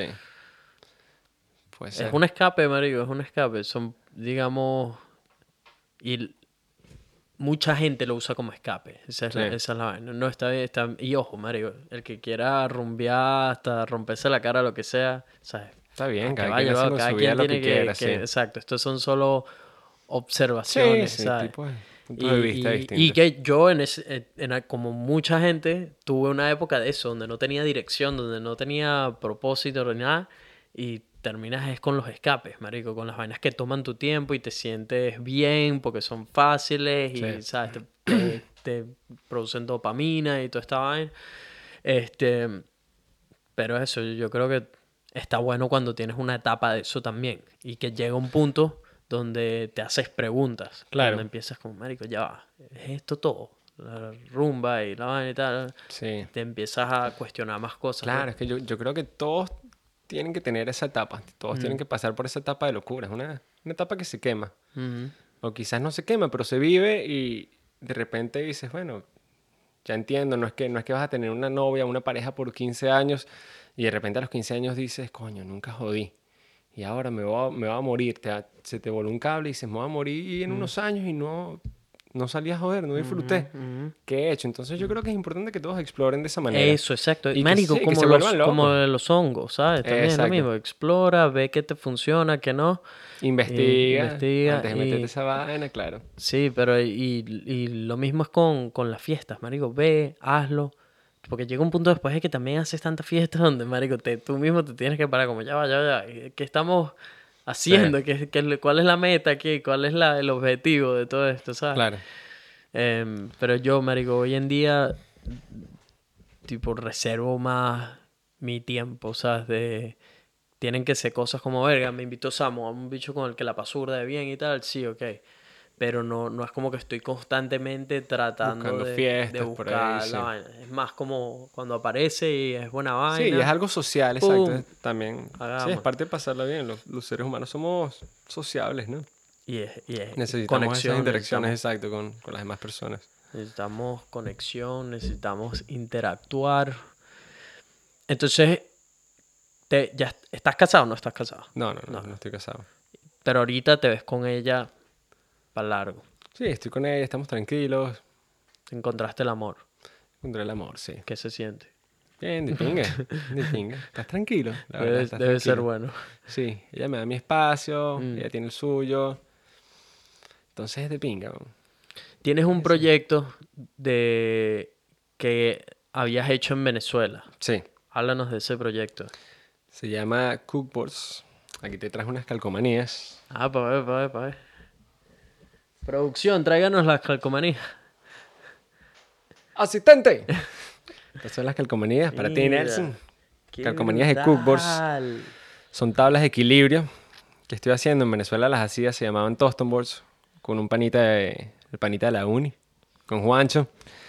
Y nada, Sí, yo recuerdo haber escuchado las Sí. Toston Boards estando allá. Sí, yo creo, yo creo que pegaron. Pegaron en Caracas, sí, yo me sentí sí. orgulloso. Manejaba, vi un carrito de repente con la calcomanía de Toston Boards y decía, yes, Yes. qué bien. Sí, se sentía bien. Eso tiene que ser muy brutal. Y bueno, son tablas de equilibrio. Tenía ya tiempo con la idea en la cabeza de, de hacerlas aquí. Las estaba cocinando y ya hace poco me lancé para el agua, pues. No las he vendido todavía. No las he empezado a vender. Se las he vendido a muchos amigos que me están presionando porque las quieren y tal. Yo como que, bueno, toma, ok. Pero sí, la, la idea de, de la tabla de equilibrio en sí es que, aparte de una tabla de equilibrio, es arte. Entonces estoy tratando, estoy trabajando con varios diseñadores que me diseñan las tablas, yo hago el stencil y las estoy tratando de hacer todas únicas. Entonces, por lo menos hasta donde pueda, que tab- cada, tabla, cada tabla sea distinta. Estoy usando el mismo diseño, pero le cambio los colores y juego con varios, varios contrastes por ahí. Entonces estoy vendiendo, quiero vender arte y diversión juntos. Entonces eso... Me encanta el concepto. Para la gente que no sabe exactamente qué, qué son estas, este tipo de tablas, las tablas de equilibrio, puedes tratar de escribirlo. A ver, las tablas de equilibrio son. Es una tabla, cierto, digamos que es una patineta y abajo tiene un rodillo. Una patineta sin ruedas, un tablón. Y tiene un rodillo abajo en el que haces equilibrio y practicas tu balance. Este, las utiliza mucho para fortalecer el core, las piernas. Mucha, mucha gente, bueno, yo creo que en el mundo del CrossFit seguramente las la usan, usan. hacen flexiones o squats. Este, se pueden hacer bastantes Sí, es cosas. un, instrumento que puedes utilizar no solo para practicar equilibrio, sino también hay otro tipo de ejercicios que Sí. la gente se ha ido inventando poco Sí. a poco. Eh, yo, ten- yo tengo uno en Venezuela, de hecho. y el- Tú me eh, contaste, sí. Sí. Y, marico, lo máximo. Eso es Son- tremenda práctica para el surfing también, para el skate. Sí, para sí. todo, hasta, hasta para tenerla en una reunión. Ujú. La tienes una reunioncita con los amigos, una, una Sí, cervecita, una Te barbecue. tripeas a la gente que se cae también. claro, y te, te pones a usar la, la tablita y es increíble. Ujú. Se llaman cookboards. Cook es un... ¿Cómo escribes un cook? Un cook es un principiante Un del surf. es como- Principiante del surfing. pero un principiante medio torpe que hace cosas... que haces cosas Mala vibra. no, exacto, mala vibra que no deberías hacer o estás Sí. rompiendo las, las reglas del surf Las- o lo que sea. Exactamente. Dicen, este es un cook. Exacto. Entonces, eh, por eso decimos... Fue, fue como un juego entre panas que salió el nombre. porque nosotros siempre nos llamábamos a todos como que, ¿qué pasó, Cook? No, que Cook eres y tal, no sé qué. Yo ya tenía la idea de hacer las tablas en, en mi cabeza. Y un día, tomándonos unas cervezas con dos panitas, no sé cómo llegamos a- al, al nombre. Fue como que, bueno, estas son las cookboards, porque son así como todas torpes, ¿sabes? La gente está aprendiendo, practicando, te ves todo cook en las tablas. Y de hecho el eslogan es, em, We all were cooked once. Como que todos fuimos cooks Sí, sí, alguna vez. Todos ya fuimos un cook una vez. Entonces, me gustó la idea que, porque mucha gente me decía también como que, coño, pero le vas a poner cook a las tablas, ¿sabes? Ya es algo malo, estás, estás haciéndole a la gente entender que es algo cook, de repente no la van a querer comprar. Y yo dije, bueno, mira, es como un poco la ironía de... Embracing, embracing el Exacto. being un cook. Face it, exacto.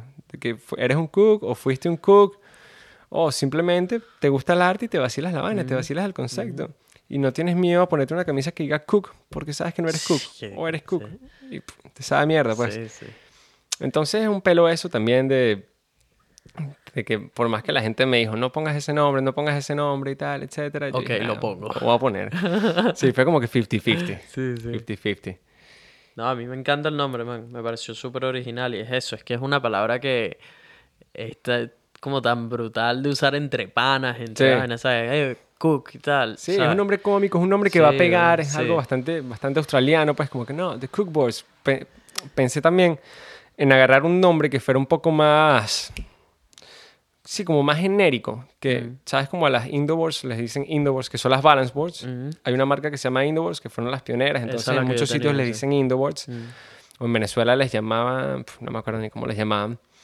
Bueno, en algún momento les dijeron Toston Boards, pero quería lograr algo así aquí. Bueno, eso es lo que quiero lograr, que las tablas las llamen cada vez que Y vean una no las, balance board, llamaste, no las llamaste Toston Boards, ¿por qué?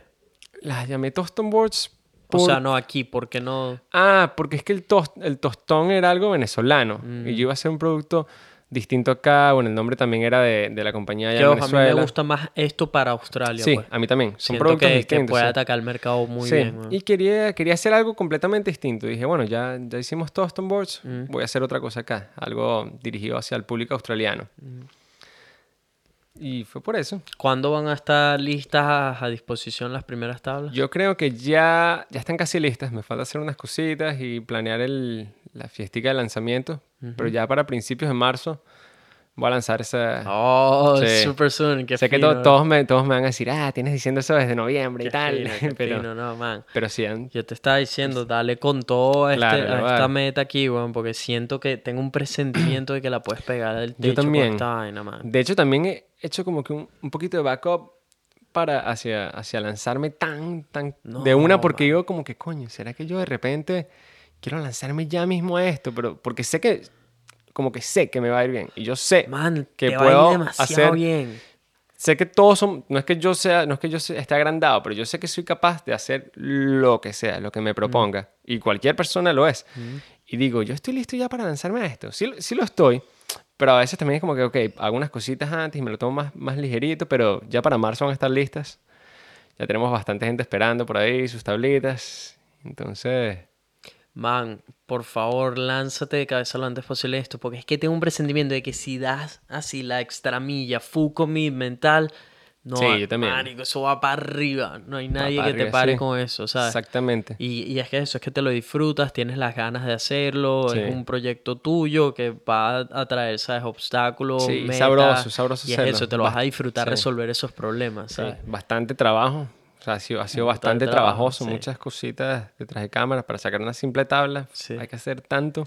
Pero, Permisos y tal. Y, bueno, sí. Eso, eso del lado legal, porque el, el hacer la tabla, los tubos, todo, todo son detallitos y cositas que hay que hacer. Pero ¿Cuánto tiempo te toma hacer una?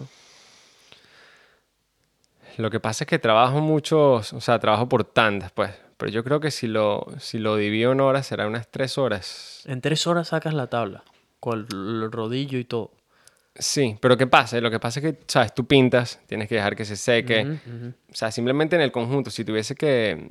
que O sea, ahí estás contando poner los costos, sí, si, pones, si tuviese que dividirlo en costos así de, de tiempo, diría que unas tres horas, tres horas y media. Ah, ok. Pero eso es claro, trabajas un, un día acá un poco, barnizas todas con la pistola, tienes que dejar que se seque un día, luego vas, bueno, le pasas otra capa, que echarle la capa te puede tomar 15 minutos. ¿Las haces en tu casa? Sí, en mi casa. Tengo el taller ahí. Este, te toma Le- 15 tienes minutos. el cuartel general. Sí, el cuartel general. co- cookboards. Un poquito, un poquito desorganizado porque vivo con bastante gente y todos me lanzan toda mierda y Sí, en el, Entonces, en el bueno. taller. mitad del trabajo, mitad de, mitad de mis horas laborales son ordenando el desastre y la otra mitad pintando y ¿Con cuánta gente vives? arriba somos cuatro, es que son, es una casa grande, bien grande y tienes el piso arriba y el de abajo, entonces son como dos casitas separadas, cuatro arriba, dos abajo, somos seis, Ay, qué joder. pero bueno, veo nada más a cuatro, a tres, que Exacto, son los sí, arriba. los de arriba. ¿Son todos latinos, venezolanos? No, mi novia es americana eh, y vivo con un australiano y una brasilera que son pareja.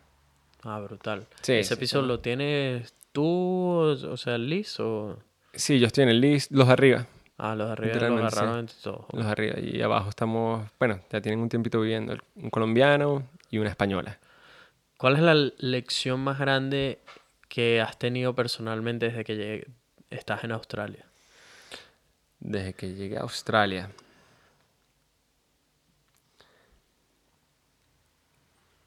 Yo creo que la más importante es que de alguna manera entendí que si no tengo dinero o un trabajo así con mucho prestigio,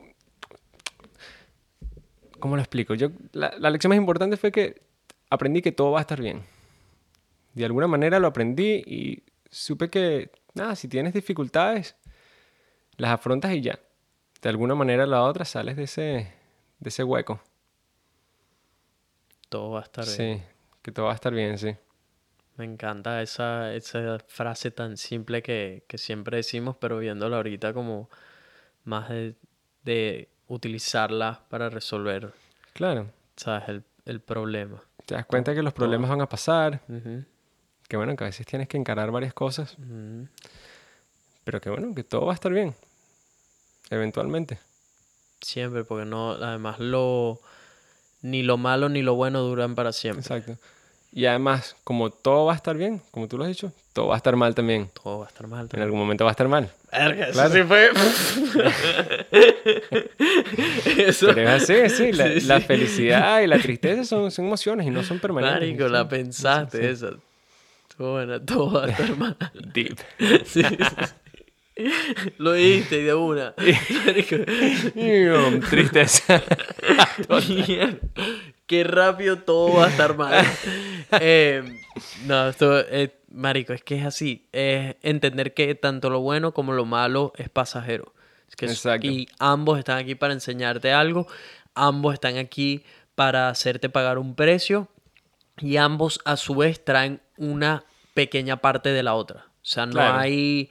No hay tristeza sin felicidad o felicidad sin tristeza. Exacto. Entonces, por más bien que te esté yendo ahorita, eso también trae algo malo. Ese Claro. algo malo puede ser, qué sé yo, te fuiste del- a tu lugar soñado del mundo, Australia, Pero dejaste tu familia. pero dejaste a tu familia. Entonces, sea, y siempre lo mismo aplica para todo lo malo. Todo lo malo que te esté sucediendo en este momento viene acompañado de algo bueno. Y a Claro. veces no es straight away. Sea, tiene que pasar tiempo para que te des cuenta de cuál fue la oportunidad o el cambio positivo que trajo aquello malo que te sucedió. Que Sí, o sea, Sí. hace años, qué De repente yo. no lo valoras ahora, pero en, unos años te vas a dar cuenta Marico, de que... justo ayer estaba hablando con mi coach de Jiu-Jitsu y me estaba contando eh, de una, una mala experiencia que tuvo en su local pasado donde peleaba mucho con otro de los neighbors, con uno de, los, de los vendedores. Marico, hasta el punto que el bicho se convirtió en una pesadilla y por culpa de él le mandaron warnings y tenía que dejar la, tenía que dejar el gimnasio de Jiu-Jitsu, pues que la renta y eso lo estaban eh, kicking out. Sí, lo están o sea, botando. entonces necesitaban encontrar un espacio nuevo donde instalar un nuevo gimnasio de Jiu-Jitsu porque lo iban a botar en cualquier momento. Claro.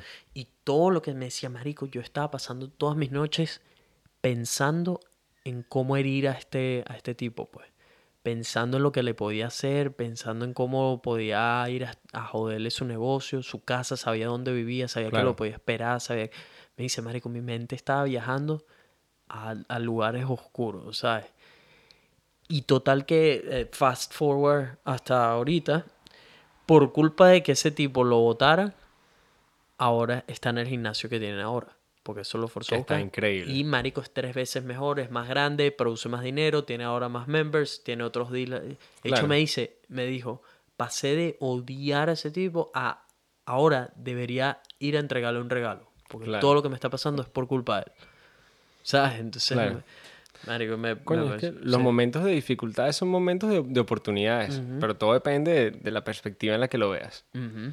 Sí, cómo esté tu ánimo. De hecho, yo hablaba, yo hablaba mucho de eso con mis papás, cuando- porque claro, tú estás aquí en Australia y puedes hacer un montón de cosas, pero en Venezuela de repente hacer dinero es un poco más difícil y, y yo les decía como que, coño, pero sabes, hay tanta, tantas necesidades allá, ¿sabes? No hay ni jabón ni shampoo. Pónganse a hacer un jabón o un shampoo natural y lo venden y, y no sé, veo tantas oportunidades en, en todos los sitios donde hay problemas. Siempre, siempre hay algo y hay Porque eso, si hay un problema hay una solución. Hay una Entonces, solución si está también. lleno de problemas, para un- una persona capaz y que, que esté dispuesta, es una mina de oro. Man, uno de los tatuajes que tengo en la espalda, que son dos herramientas, la- una de las razones por las que me lo hice es porque para mí todo se puede reparar, todo tiene solución mientras estemos vivos. ¿Sabes? Claro. Ya después de ahí es lo único que no tiene solución. Así que mientras no sea algo de ese nivel, marico, casi todo tiene solución en Sí. la vida. Así que eso, enfócate en, en, en cuál es. Em, ¿Cuál es la meta que tienes ahorita en tu cabeza de que puede alcanzar eh, Samuel o en qué se puede convertir Samuel en los próximos años aquí en Australia? A ver. Bueno, como metas personales, obviamente el, de- el desarrollo de mi marca. Este, Voy a cerrar esto. ah, por la lluvia.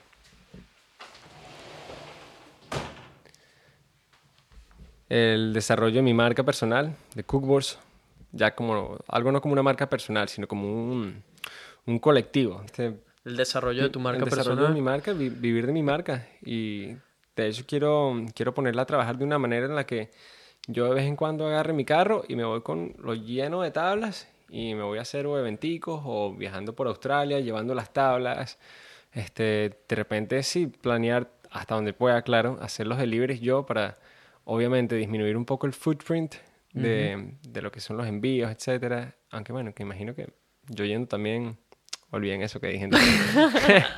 en algún momento lo pensé, pero bueno, lo, lo más importante es que aparte de trabajar, disfrutar, pues, Sí, el, sí. el disfrute de viajar, ¿sabes? es que en un momento dije como que no, no las voy a mandar porque, ¿sabes? Un footprint y tal, pero después digo, después digo, yo voy a estar manejando para allá la misma mierda. Bueno, muchachos, quiero pasarla bien mientras trabajo. Quiero pasarla bien. Ese sistema de delivery estuvo genial. estuvo- creo que va a ser un éxito. Eco-friendly, eco-friendly.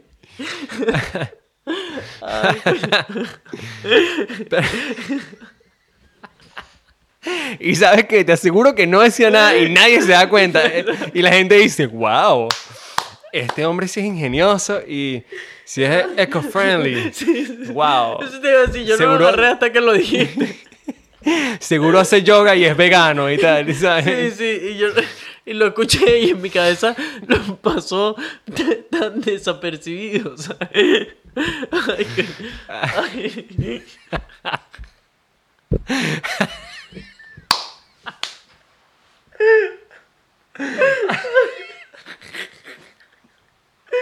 Ah, para, para, para.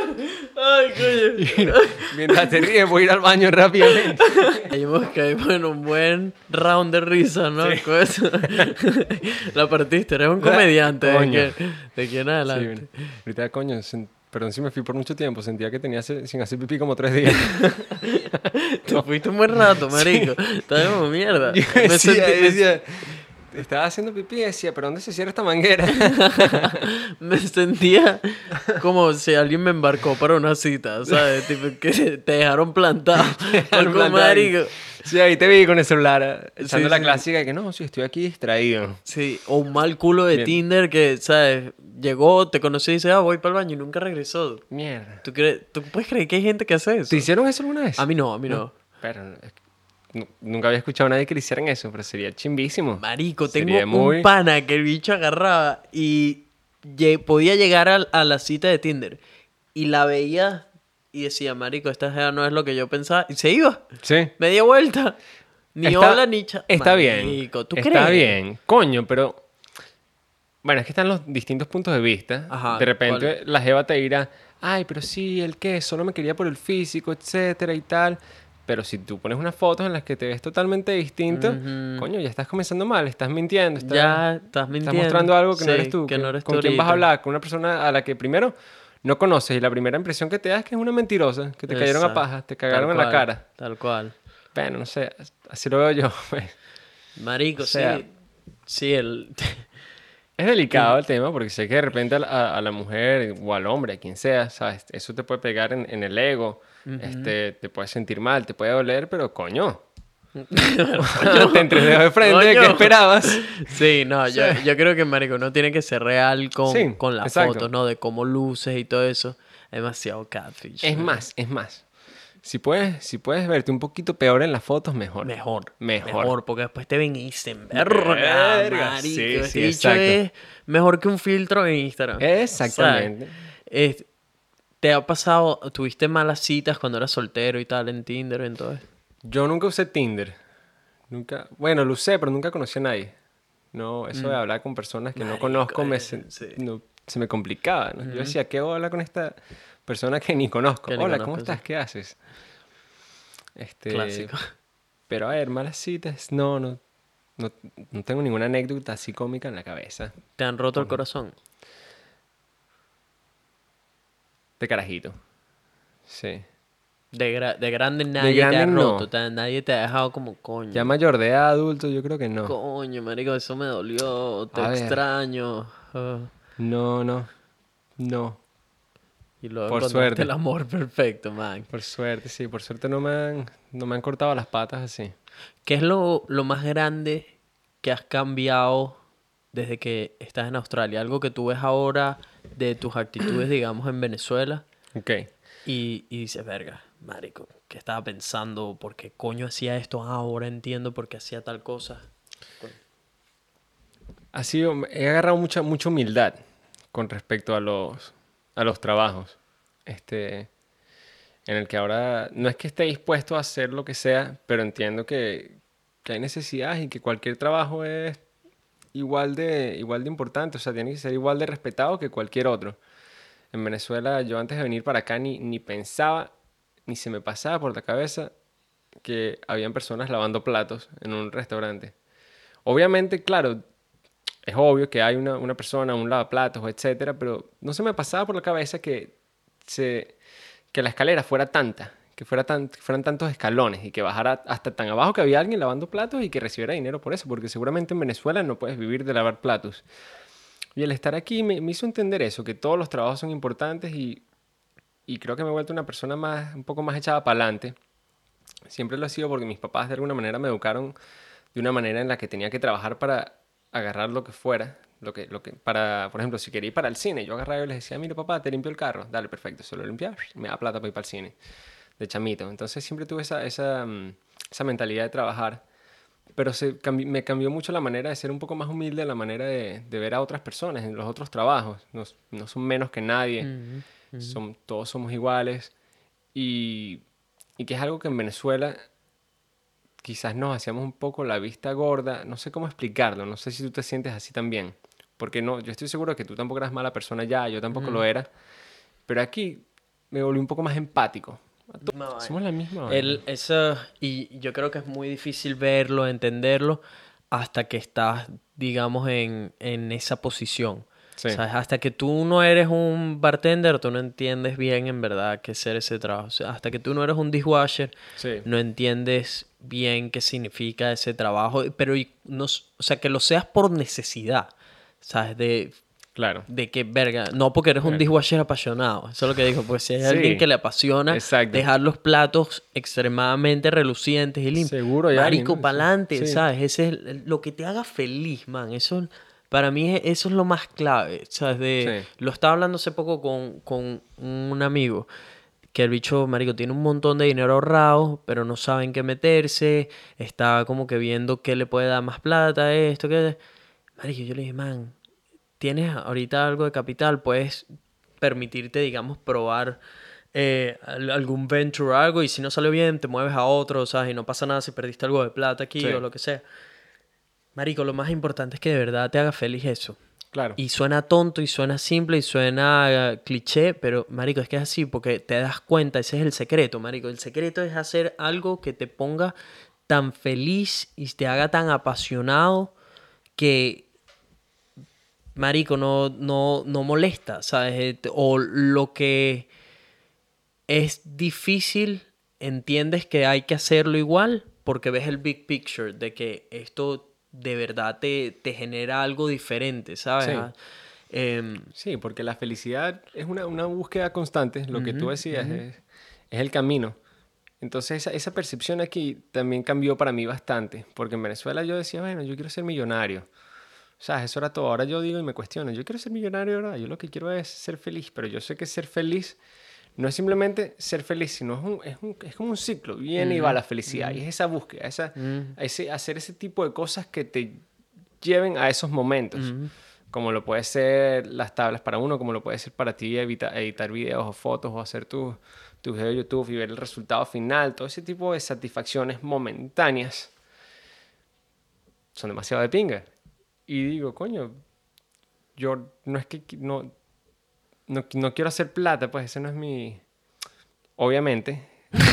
O sea, te imaginas por un momento en la calle sin plata. Que también, mira, yo, yo te lo juro que yo he pensado y digo, coño, yo, yo creo que yo estaría feliz yéndome para la India, lo pienso ahora porque antes yo decía, ni de vaina voy para la India, pero voy para la India, me voy con unos monjes y paso un mes allá sin nada, sin dinero y, y yo creo que de alguna manera yo sería feliz. Mm, No es que quiera vivir de esa manera, no, pero, pero digo, el dinero no, no me va a traer esa felicidad que... Marico, y es yo hermoso busco, cuando sí. uno se da cuenta de que tu felicidad no, es- no depende de unos billetes, de, de un número en, Sino en de la ti cuenta, mismo. sino de ti, marico. De ti, en vez de Exacto. cómo lo tomás y en ponerte triste porque tienes, tienes justo para la renta o ponerte feliz porque tienes para pagar otro día más de renta, ¿sabes? Sí. Entonces, no sé, siento que es una decisión constante a pesar de lo que sea que te suceda. Eh, buscar encontrar la felicidad a pesar de las circunstancias. Sí, porque además le damos, le damos un valor, el, el dinero nosotros siento que le damos un, un valor mucho más grande del que en verdad tiene.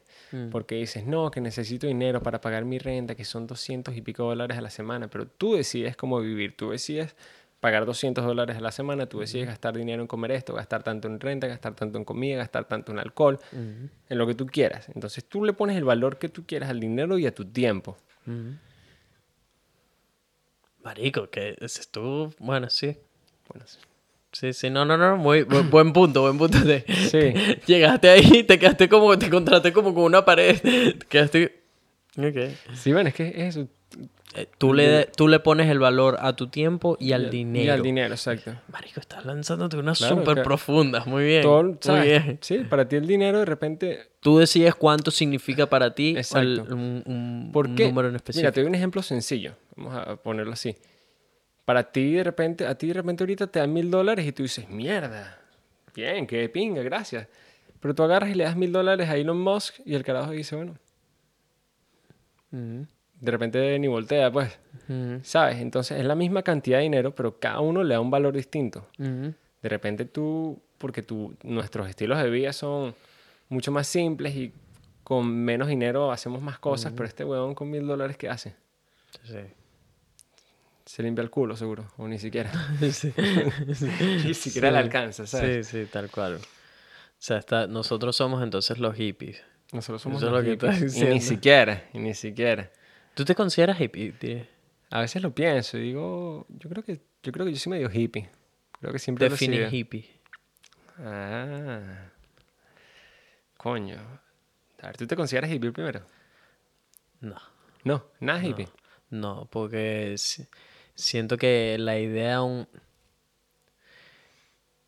Siento que el concepto hippie no está muy atado al tipo de persona que soy yo. Yo creo que el, el hippie, por eso te pregunto, ¿qué es un hippie para ti? Claro. Porque si estamos hablando que un hippie es una persona calmada y que, que, ¿sabes? Que no está haciéndole nada a- malo a nadie, lo que sea. Sí, ok, en ese sentido puede que sea algo hippie. Si estamos hablando de un hippie que, marico, que no está haciendo nada y que dice que, sabes, que puede vivir de la grama y ya, o lo que sea, que, Claro. que no digo que no se pueda. Lo Claro. que digo es que ese- yo no soy ese tipo de persona, ¿sabes?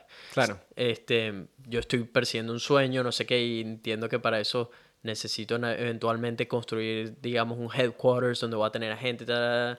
eso ya no me hace ser hippie o qué, me explico, o sea, Sí, como sí, que, sí, que en qué concepto estamos hablando de hippie, porque creo que sí podríamos de repente, con lo que asociamos que es un hippie, tener algunas características de hippie. Claro, Eso es lo que yo común, es- sí. diría que es más como eso, más que ser hippie, es como tenemos algunas cosas similares a ellos, Claro. que quizás tanto tú como yo creo que somos bastante ¿sabes? relajados y qué sé Sí. yo. Eh, sí, nos encanta el outdoors y todo eso, pero de repente yo no me veo para los sueños que tengo y lo- las misiones que tengo que vivir en una, en una qué sé yo, en mitad de la Claro, de jungla acampando pues, sí. como un Claro. verdadero hippie, no me va a llevar a los sueños Pero que es que tengo. entonces, ¿me ahí es cuando llegas a eso. Yo creo que el- el- el- la visión de las personas hacia los hippies, o sea, la, la imagen que tenemos a los hippies es un poco tabú. Mm, Eh, porque de repente un hippie simplemente es una persona muy consciente de, de cosas que le hacen daño a las demás o al medio ambiente, como lo puede ser, no sé. De repente un pensamiento hippie es eh, ser plastic free, por ejemplo. Que tú para ser plastic free no tienes que ser hippie. Pero ahí venimos a la, a la pregunta de qué es ser hippie. Que yo creo, si mal no recuerdo, no quiero inventar, pero creo que los hippies, el nacimiento de esa época bastante hippie surgió bastante con, con los psicodélicos. mientras vas diciendo eso, le pido a Jamie que busque define hippie. Define hippie.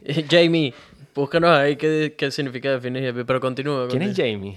El, el bicho de Joe Rogan, el que Ah. lo busca todo. Vaya Jamie, búscalo ahí. Búscalo ahí. Marico, el bicho lo saca en dos segundos. En dos segundos, ¿no? Y le sale atrás. Sí, sí, sí. Este, cuando descubrieron el LCD y los hongos, que mucha gente los empezó a usar en Estados Unidos, la gente se volvió un poco más, más consciente y empezaron a ver la vida de otras maneras distintas y dejaron de, de unirse al ejército. Hubo bastante movimiento de- del Greenpeace y todo eso. Todo eso surgió al mismo momento. Todo eso, Woodstock, todos los músicos hablando de la paz y el amor. Y todo eso tuvo mucho que ver con, con las drogas psicodélicas. Mm. Y, marico, el gobierno de Estados Unidos ahí fue que las empezó a prohibir. Empezó a decir que eran demasiado peligrosas, pero en gran parte porque la gente estaba dejando de unirse a los ejércitos. Y Ujú. Estados Estaban todos de Unidos, siendo una potencia, sí, de jodera o, ¿sabes? Se dan cuenta, decían, no queremos pelear las guerras de otros, porque al final, ¿qué, qué es una guerra? Es una... Estás resolviendo una discusión a coñazos entre un huevón y otro que no están cayéndose a coñazos, ¿sabes? Sí. Están ahí discutiendo. Entonces ahí se, se satanizó demasiado a, las, a, los psico- a las drogas psicodélicas, a, a los Ya va, ¿y por, hippies. qué definiste guerra? Bueno, porque los hippies no querían pelear las guerras de, de los americanos, Ah, ok, o sea, ok, de, su país. sí. Pues decían, no, no vamos a... Aquí tengo la definición. Jamie encontró la definición. A ver, Jamie, suéltala. la- puede que tenga que decirlo un pelo enredado porque estoy traduciéndolo directamente. Pero es una, una persona un, inconvencional, de apariencia inconvencional, eh, típicamente con pelo largo, En la cabeza y en las axilas. Sí, sí. Asociado a una subcultura que incluye la rejection, ¿sabes? El desprecio a, lo con- a los valores convencionales y que toman drogas alucinógenas. En, Sí, en base ves, a ese por- concepto, ¿eres un hippie? Yo no. No, eres un hippie. No, pero exacto. Pero ese es un concepto. Yo creo que está como de... Bueno, de repente los hippies son esos. De repente los hippies son esos, sí. O sea, es el concepto de hippie. Pero pues, ves, por ejemplo, en, esta parte que dicen que una persona que rechaza más los valores, las cosas establecidas por la sociedad, en ese, en ese sentido, por ejemplo, y, y vuelven a decirlo del pelo largo, como diciendo, sí, sí, ustedes pertenecen a nosotros. Genitales vellosos. sí, sí. Este, sí, sí, creo sen- que tenemos características de hippie. Sí, en ese sentido exacto, sí. Siempre has sido muy calmado, tú. Yo creo que sí. O, te- o tipo en Venezuela tenías otra actitud y te No, o calmaste sea, sí. acá. Mis panas dicen que soy un loquito, pues, que, hago- que hago locuras así y tal, pero siempre locuras así calmadas, pues. ¿Calmado en qué sentido te refieres? Así como tranquilo, bueno, sí. Sí, como una así. persona, te ves una, Easygoing. te ves, lo que he visto es que eres como muy easygoing, Sí, que, sí, yo creo que sí. marico, súper amigable con los demás, no te ves que, eh, que estés hablando mal de otras personas o lo que sea, ¿sabes? El, como que Sí. carajo enfocado en Sí, su yo me ya. una persona tranquila en ese sentido. Siempre ha sido así, eso es lo que Sí, preguntaba. Creo que sí, Ok. creo que sí. De repente, claro, como cualquiera, si lo sacan de sus casillas, Mm. te pones todo, todo ogro. ¿Cuándo fue la última vez que te puso a prueba algo, algo, algo en específico? Algo En ese sentido, que puso, digamos, tu ego a prueba o tu temperamento. Sí, mi tu temperamento pacienta, probablemente. en- ahorita estuvimos en diciembre, estuvimos seis semanas trabajando todos los días en Brisbane, Mm. limpiando alfombras con un equipo de, de varios panas y nada, en alguna de esas se me, se me habrán volado los cables o estuve, estuve a punto seguramente. Discusiones pues con, con los compañeros, pero es que trabajas, estás- ¿En qué duermes con ellos. Discutiendo específicamente en esta? Explícanos el peo, explícanos el peo para entender cómo, peo. cómo lo manejaste y qué sucedió, cuál es el aftermath. A ver, Ajá, coño, suelta, suelta. pero unos cuantos, a ver. De hecho, el, el que te haya marcado más o que fue más problemático. Más problemático. Sí. Disculpa, Margarito, si estás viendo esto.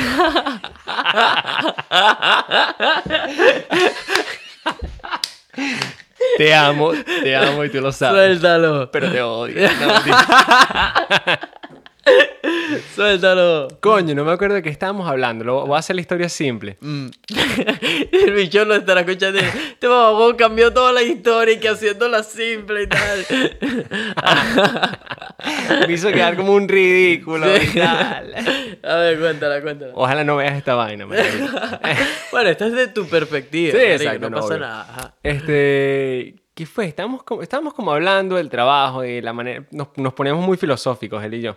Hablamos muy, muy deep así de, de cosas profundas, de la manera en que vemos la vida, etcétera. Entonces estábamos hablando de, era algo como el dinero y el trabajo. Entonces él me decía como que, como que no, que sabes que, que tú trabajas y quieres que el jefe se ponga feliz a costa de los demás. Entonces, las cosas que tú haces crean precedentes. Entonces, si tú haces una vaina, si dejas que te maltraten a ti, creaste un precedente y van, van a maltratar a los demás. Entonces, tú crees que trabajar muy duro es tal y tal y eso no está bien. Y yo de repente, marico, me, molesté y le digo, marico, pero es que tú eres un flojo, ¿no? jodas?". Una vaina así empecé a decir. Pero nada, no los tomamos. O Se sea, en el momento fue así tenso los dos, como que mierda. Pero después nos, nos empezamos a cagar la risa y, y echamos vaina, pues le me- Pero eso no suena como que fue un peo. Nah, pe- o sea, pero no, es que fue- exacto, esos son, mi- esos son mis peos. Un peo así mío Sí. sería que yo le dije algo, marico, pero es que tú eres ta, ta, ta.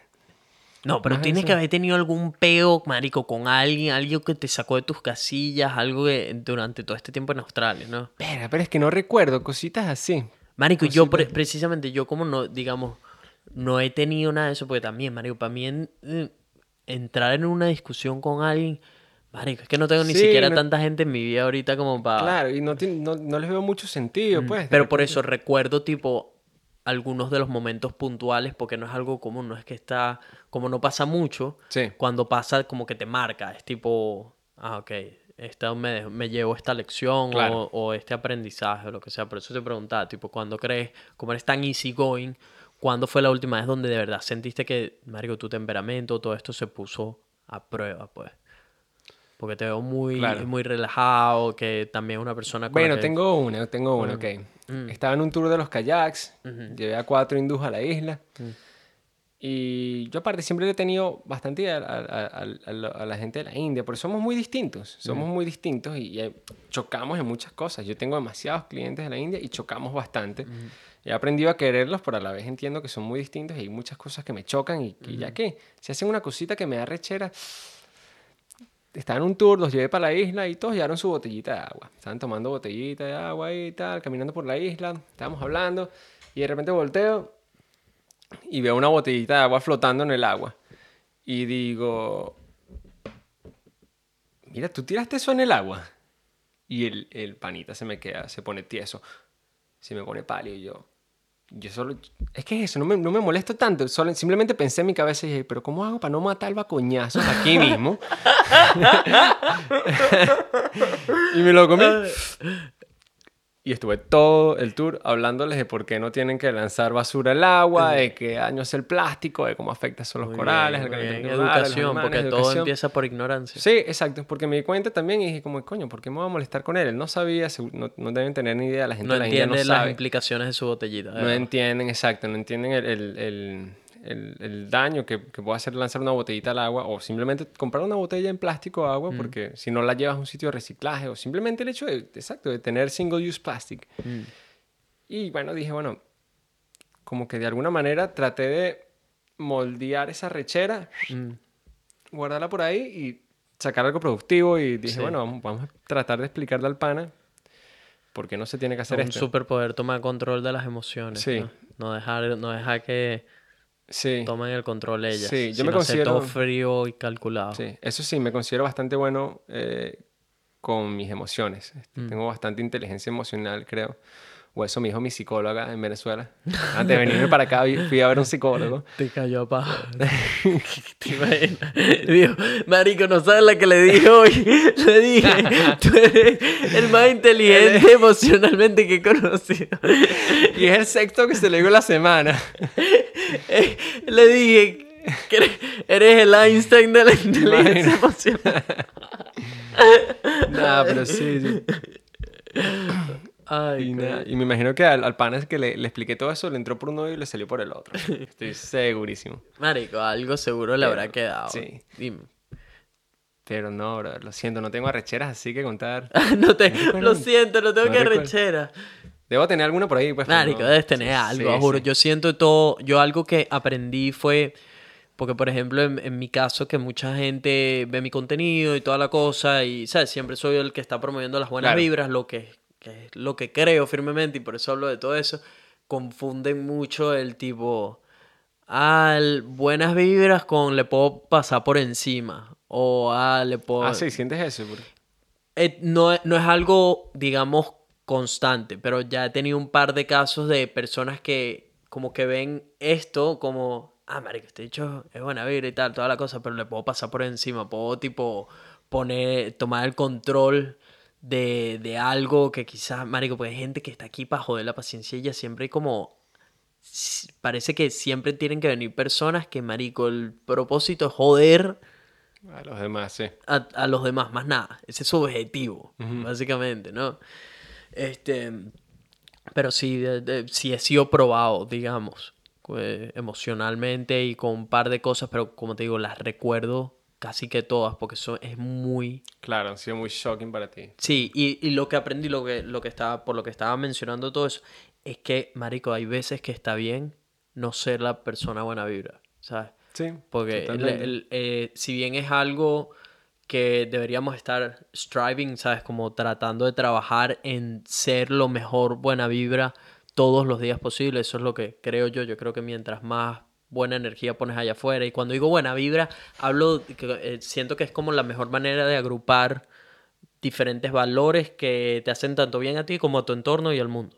¿Me explico? Eso es como lo que para mí significa ser buena vibra. Una persona, marico, que le está echando bolas, que está tratando de ayudar a, otras, a otros, eh, una persona que está sonriendo, una persona que trata de buscar lo bonito dentro de lo, lo feo, lo no tan bueno que le está sucediendo en su vida, una persona que tiene sueños, que cree en sí. Eso para mí es el, como lo que involucra el ser buena vibra. Es como un conjunto de cosas que, que te hacen eso. No es, solo, no es solo tratar de, ah, te quiero, que tengas un buen día y tal, no sé qué, me explico. Sí, sí. Este, pero siempre, pero hay veces que está bien no ser esa persona. Hay veces Claro, que, sí. marico, necesitas ponerle un parado a gente em, y te tienes que, tienes que, por un momento, dejar de ser, digamos, es, es eso con lo que estás tratando de poner ahí fuera en el mundo, porque lamentablemente esa no es la solución a ese Sí. problema en específico. Pero exacto, y no tiene nada de malo. O sea, tú, tú puedes, en algún momento, tú puedes ser un carajo de pinga, buena vibra, pan y tal, todo el pedo, pero a veces tienes que ponerle un parado a las, a las personas o a situaciones y tienes que ponerte serio. Y son emociones al final. Marico, este es como un superpoder, poder controlar tus emociones, dígalo. Sí, nah, y bueno, y todos fallamos cada tanto. Claro, cada sí. tanto se falla, marico, las emociones toman las riendas y después terminas viéndote a la cara como, verga, qué pendejo, qué carajito, porque hice esto. Me, dejé, me dejé llevar por las emociones. Exactamente, sí. ¿Alguna vez le has roto el corazón a alguien? Sí. Pues sí. A tu exnovia. A mi exnovia, a mi otra exnovia, a mis exnovias. Marico, Coño, mis exnovias. vas en una, en un- siento, chicas. una ruta así de, de, de rompecorazones. Nada personal, sí.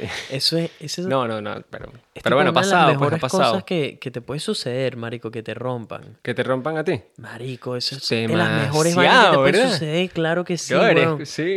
Marico, te toca aprender. Yo recuerdo las personas que me han roto el corazón y a partir de ahí uno lo hace ver tan importante, marico, como que mierda, esto es mi mundo y tal. Y nada que ver. Sí, te das El cuenta mundo de es que mucho no. más que eso. Exactamente, de que es mucho más que una relación. Y es importante ahorita que las relaciones tengan, coño, que tengan espacio para que las personas sigan siendo quienes eran antes Mm. y que sigan evolucionando a lo que van a ser también.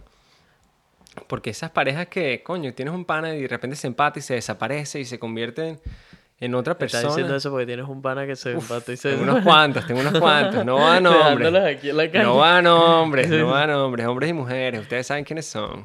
Ya nos habíamos ido y me acordé que no te hice una pregunta. Si pudieras volver al pasado, al Samu de 20, 19 años, para darle un consejo de vida, algo que hayas aprendido en todo este tiempo, ¿cuál sería ese consejo? Yo le diría, no cambies nada que vas bien.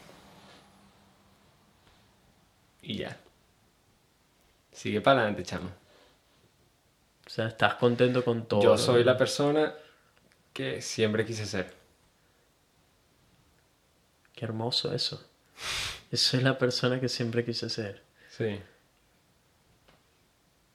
Yo estoy trabajando todos los días por llegar a ser eh, Sí. esa persona. Sí. Claro, no, no, siempre, siempre hay cosas que mejorar, obviamente, pero yo creo que mi yo del pasado estaría feliz con la persona que, en la que me he convertido. Y mi yo del futuro, y, Que es lo más importante, Diego. claro. que, que veamos hacia atrás, digamos, hay una evolución importante. aquí. Exacto.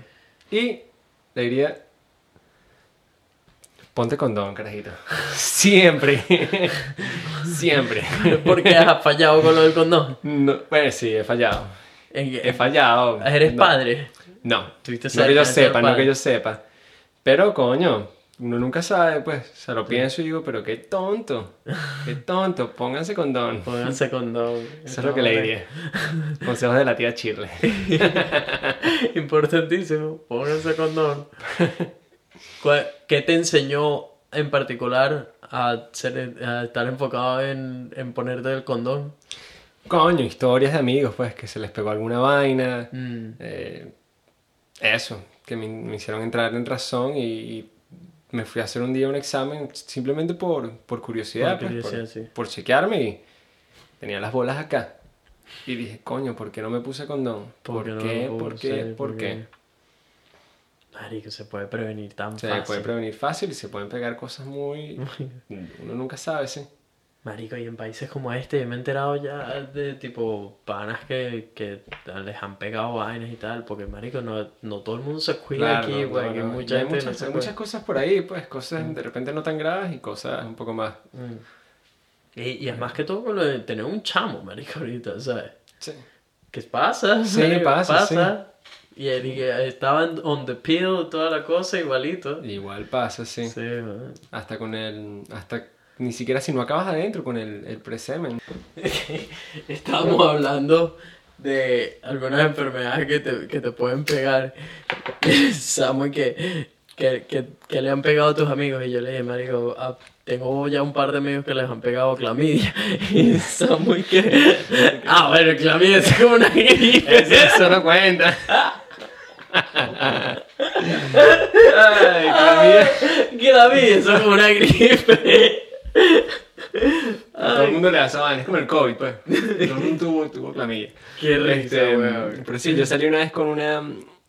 Tuve una, una pareja en- cuando vivía en Estados Unidos Ah, y cuando regresé a Venezuela y tal, me dijo.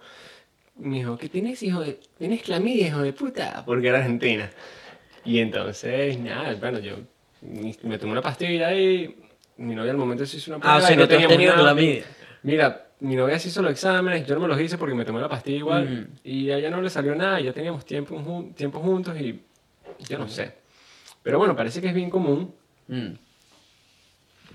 Pueden ser otras cosas feas que se te pueden pegar. Pero mm, yo conozco bastante gente que la da clamidia. Es asintomática también a veces. Ahí es cuando es peligroso, si le da a las mujeres. Este, igual que el VPH, también puede ser asintomático en los hombres, entonces se le pega a las mujeres y la vaina es un peo. Veo que has estado bastante, buscando bastante información de este tema. Yo no sé dónde saqué esta información. Te puedo, te puedo hablar de drogas todo el día. Te puedo hablar de drogas. Vamos a contarles, muchachos, cómo consiguieron los hongos. Como- no, cómo, cómo- no cómo los consiguieron. ¿Cuándo fue la primera sesión registrada de los hongos?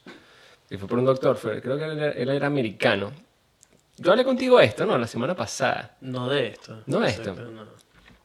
Bueno, los, los hongos los usaban los, los, los aztecas, creo que eran unos indígenas mexicanos, y los usaban como unas ceremonias espirituales súper grandes, pero cuando llegaron los conquistadores a América, vieron que los indios utilizaban esto, estos hongos y lo llamaban the flesh of the gods, eh, que era como la carne de los dioses, y, y los americanos dije, los españoles dijeron, coño, nosotros ya tenemos esto en la iglesia católica, es la hostia, esto no puede ser. Los persiguieron y las, las religiones, todos los, sí, todos esos rituales con los hongos tuvieron que volverse underground. ¿Y qué pasó en los 1950 y pico, 60? Vino este, este, mm, yo no sé, era un investigador, este, que por distintas razones dado cu- le dieron curiosidad a los hongos, le dio curiosidad como en la cultura americana eran un poco más respetuosos hacia los hongos que en las europeas o de esos otros lugares. Y lo que pasa es que como hubo tanto, hubo ta- persiguieron tanto a las personas que practicaban ese ritual, el hongo se satanizó. ¿Cierto? Entonces, de alguna manera, con mucho más respeto veíamos los hongos nosotros, los que vivíamos en el continente americano, que los que vivían en Europa.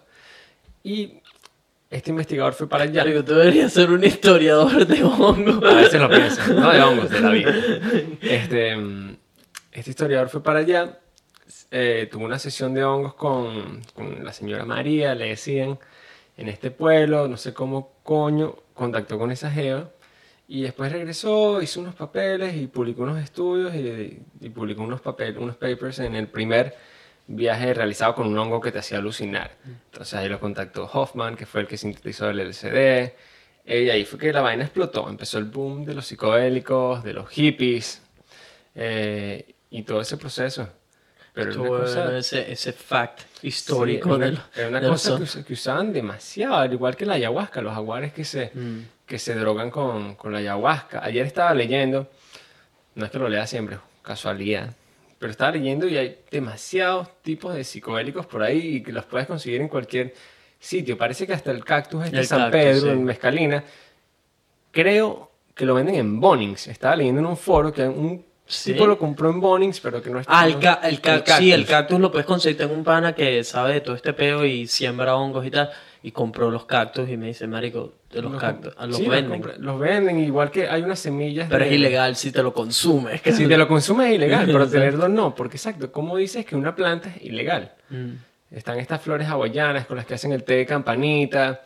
Todo eso que son demasiado fáciles de sembrar. Y yo me puse a ver, solo por curiosidad, porque dije, ¿qué es esto? Y todo- esto es ilegal. por curiosidad, no ver, porque te- vaya a pensar, Te venden las semillas. sembrar, exacto, ¿no? te venden las semillas en eBay, te venden las semillas en otras páginas Ah. de plantas normales donde- para que tú las plantas. Mm. Para que tú las plantes y las crezcas, pues.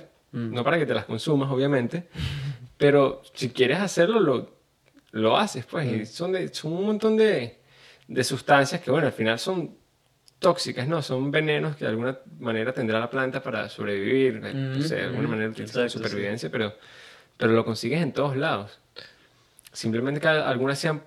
Date cuenta que las que son ilegales son las que son populares. Mm.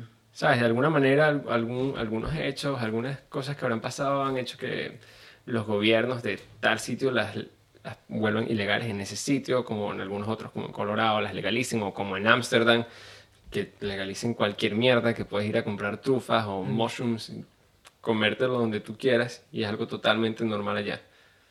Algo que se me, se me ocurrió hace tiempo y no, no quiero que se me olvide.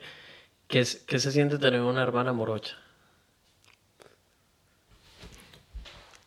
A ver. A ver, ¿dónde empezamos? No, bueno, mira. Yo me imagino que para todos los morochos es distinto.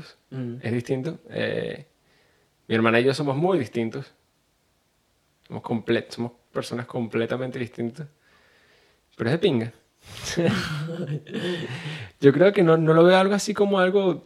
Porque para mí es lo más normal del mundo. Yo nací con mi morocha y... Y, y es verdad esas vainas de que tú puedes sentir a tu morocha cuando está del otro lado, del otro lado del mundo. No, yo creo que eso es paja, pero sí nos pasó una vez que estábamos en Mérida Yo creo que eso es pa- y, y nos pasó una cosa bien loca, porque estábamos en Mérida y tal, en un campamento, y parece que los dos a mitad de la noche nos levantamos al mismo tiempo y vomitamos al mismo tiempo, pero cada uno en, qué en miedo. sitios distintos, ¿sabes? ¡Qué miedo! Como huevón! zombies, así. No me jodas. Yo tengo que decir orgullosamente, yo sí llegué, yo sí llegué a la poseta, corrí a la poseta, ¡guau! No me pero mi hermana sí pelora. y Les yo estaban estoy haciendo un exorcismo ahí a mitad de la noche. Sí. ¿Qué es eso? O lo contrario, se nos metió una vaina. se nos metió una vaina, pero sí, sí. Ay, Al día siguiente todos hablando, y no, sí, que Samuel se paró a las dos y media de la mañana a vomitar. No, ¿Qué? pero eso fue Samantha que también comieron y lo tal. mismo, comieron lo mismo. Pero, ¿sabes? O sea, a la misma hora y tal. Entonces, pues, no sé, eso se me, se me quedó en la cabeza, esa, Ah. esa conexión, yo creo que... O sea que si a ti ahorita te dan un coñazo, no es que tu hermana lo siente, entonces. Entonces, prueba. Pégame.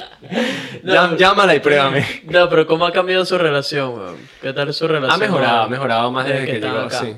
Claro, en Porque Venezuela... estuviste varios años sin ella. Sí, en Venezuela éramos un poco más, sí, más inmaduros, cada uno por su lado, haciendo sus mariqueras. Y acá ya, bueno, eh, obviamente seguimos siendo distintos, pero ya somos más adultos y entendemos un poco más eso, que somos personas distintas, pero que somos hermanos y podemos hablar de, de otro tipo de cosas. Teníamos mucho tiempo sin vernos, entonces también fue, este, sí, fue divertido de alguna manera reencontrarnos, obviamente. Porque ella se vino para ¿sabes? Se vino para Australia, entonces yo también le, le quiero mostrar todo lo que he hecho. Mira la casa aquí, quédate aquí, no bonito, sé sí. qué, y toda esta vaina. Entonces, sí, bastante, fue bastante emocionante. Qué bonito. Ella es lo máximo. ¿Cómo, Sí, cómo la describirías? Desde tu Verga. perspectiva, ¿cómo la describes? A ver, es como- Porque dijiste, somos muy diferentes. Somos ¿Cómo, muy la, cómo- distintos, cómo sí. la describes a ella? Bueno, ella es como un poco más seria, pero también echa, echadorcita de vaina. Aquí, Ella aquí jodida. está escuchando ese y Ella está hablando, jodida. está diciendo, ¿qué? Yo no soy tan seria, yo no soy Ella seria. me- lo va a estar viendo la misma, está pellizcando. Sí, sí, sí. Este. Pero no, ella, ella es un poco más. A ella le gusta hacer cosas más en la casa, ver más películas y ese tipo de vainas. Y yo ir un poco más afuera, soy un poco más. Yo soy como más tranquilo, pero soy más alocado en ese sentido. Mm. Ella es como más tranquila en lo que hace, pero es un poco más alocada emocionalmente, quizás. Sí, exacto. Es muy ser. dulce ella. Sí, sí. ¿De ¿Alguno de tus panas se ha agarrado a tu hermana? ¿Y qué se siente que eso? Verga, no Tipo- sé. No, yo creo que, o sea, de, ya de mayores no. De carajitos, algunos se fue lo novicito notó. mi hermana, sí. Pero ahora no, nadie. Mm. Bueno, es que mi hermana también ha estado siempre de novia. ¿Y te, Siempre he tenido nunca ha sido un hermano celoso el hermano celoso? No, para nada. Y ella tampoco, para nada. viceversa. Yo creo que ella sí, en algún momento un poco Sí. ahí, como que la celaba, no sé por qué. Ya no. No no sé por qué. sé por qué, pero, Sí. pero yo no, yo no, para nada. Creo que, que cada quien haga con su vida lo que quiera hacer, ¿no? ¿Qué consejo le darías a una persona que tiene pensado venir para Australia? Después de todo lo que tú has pasado y todo eso, si hay alguien que está considerando venir a Australia, ¿qué consejo le darías? que vengan con la mente abierta. Abierta a probar cosas nuevas, este, hacer lo que sea y a que, y a que es probable que tengas que hacer bastante esfuerzo, pero estar abierto a hacer lo que sea para salir de ahí, pues para salir adelante. Y, a- y abierto a, como dije, probar cosas nuevas porque de repente no, no tienes que ser, si fuiste ingeniero en Venezuela y vienes para acá, puedes terminar siendo otra cosa, que de, de repente, de repente te vas a, vacilar mucho más y te va a llenar mucho más que la profesión o lo que estudiaste toda tu vida, como, como es tu caso, como te pasó a ti, que fuiste estudiaste odontología todos esos años. De hecho, trabajaste acá como odontólogo un poco, de asistente No, no, dental. te- hice, estudié técnico dental. Exacto, ¿sabes? O sea, fueron demasiados años eh, que invertiste en eso, en un futuro que, que creías que era el que querías o que, bueno, seguramente en ese momento lo querías, pero algo pasó, algo cambió en ti y ahora quieres otra cosa y estás persiguiendo eso, estar abierto a eso, a ese tipo de cambios porque van a venir cambios cuando emigras a un país, en especial un país como Australia que es totalmente distinto y es otra cultura. Tal cual. Eh, quería atar todo esto antes de volver a, a cerrar con la parte del comienzo. ¿Qué, cuál- ¿Cómo defines tú el éxito? ¿Qué es el éxito para Samuel Arcas? El éxito. La definición de éxito es una definición bien ambigua. Para los que no saben lo que significa la palabra ambigua, googleenlo porque yo tampoco sé lo que significa, solo me gusta cómo suena, me encanta. Es una definición ambigua. La persona Lo di- lo di- me, me escriben ahí, arroba que tenga, que tenga un teléfono al lado, por favor, si puede buscar que significa ambiguo. ¿No tienes esos panas que a veces te, te utilizan unas palabras así? Que yo, Ay, yo me pongo a pensar y digo, ¿qué mierda significa esa palabra? Y después pienso atrás y digo, este huevón seguro ni sabe tampoco lo que significa. Este, Marico, vi un meme esta semana que era cuando te sientas con todos tus amigos inteligentes y es que si un Barney con un poco de tipo serio ejecutivo. Es así, es así. Coño. ay, coño. Ajá. Bueno, el éxito. A ver, yo creo que el éxito es, es difícil. ver. Tú puedes. Tú puedes. ¿Qué es el éxito? Si el éxito, tú lo dijiste antes en el podcast, es, es prácticamente el camino, el camino, porque el éxito no es, este, no es lo que lograste, sino todo lo que hiciste, lo que tuviste que hacer para lograrlo, ¿no? Porque si no lo lograste, no hubo éxito, pero hubo bastante proceso atrás, te rendiste en algún momento, y el éxito es cuando ¿Cómo lo explico? ¿Qué es el éxito para ti? ¿Tú te consideras exitoso? Sí, sí, yo ¿Por me qué? considero exitoso. Ok. Este, porque cada pequeña cosita que me propongo hacer la, la consigo. Por más pequeña o grande que sea. Y bueno, y si no la consigo, pues para adelante. Busco otra, ¿sabes? No, no dejé que eso me derrotara. De repente eso, eso, eso, es- eso es el éxito, no dejarse derrotar. ¿Verdad? Porque de repente, ¿sabes? Uno sigue... Ok, te lo voy a poner así. Ok. Digamos que esta persona está buscando un sueño, está persiguiendo un sueño. Entonces la persona trabaja y trabaja todos los días y le cuesta y le cuesta, pero sigue y le cuesta y se cae y se levanta y sigue y sigue. Esa persona es exitosa. Es exitosa. No ha conseguido el éxito todavía, ¿no? No ha logrado lo que, lo que quiere alcanzar, pero no ha parado. Entonces de repente la persona lo consigue y bueno, esa persona es exitosa. Pero entonces pasan unos años y no hizo más nada. Esa persona es exitosa. Eres exitoso solo en el momento en que consigues el éxito, buscar lo que, lo que, conseguir lo que buscabas o persistir mientras lo buscas. Entonces una persona, el éxito de repente es esa persistencia en la búsqueda de la felicidad o los sueños o de las metas, como lo quieras llamar o lo que sea que te plantees. Me encanta. Me Creo encanta. que pudiese definir el éxito así. Muy bien, muy bien. Para mí él es está bastante ligado a eso. Eh, para Nelson el éxito es tener mi libertad de escoger lo que hago todos los días.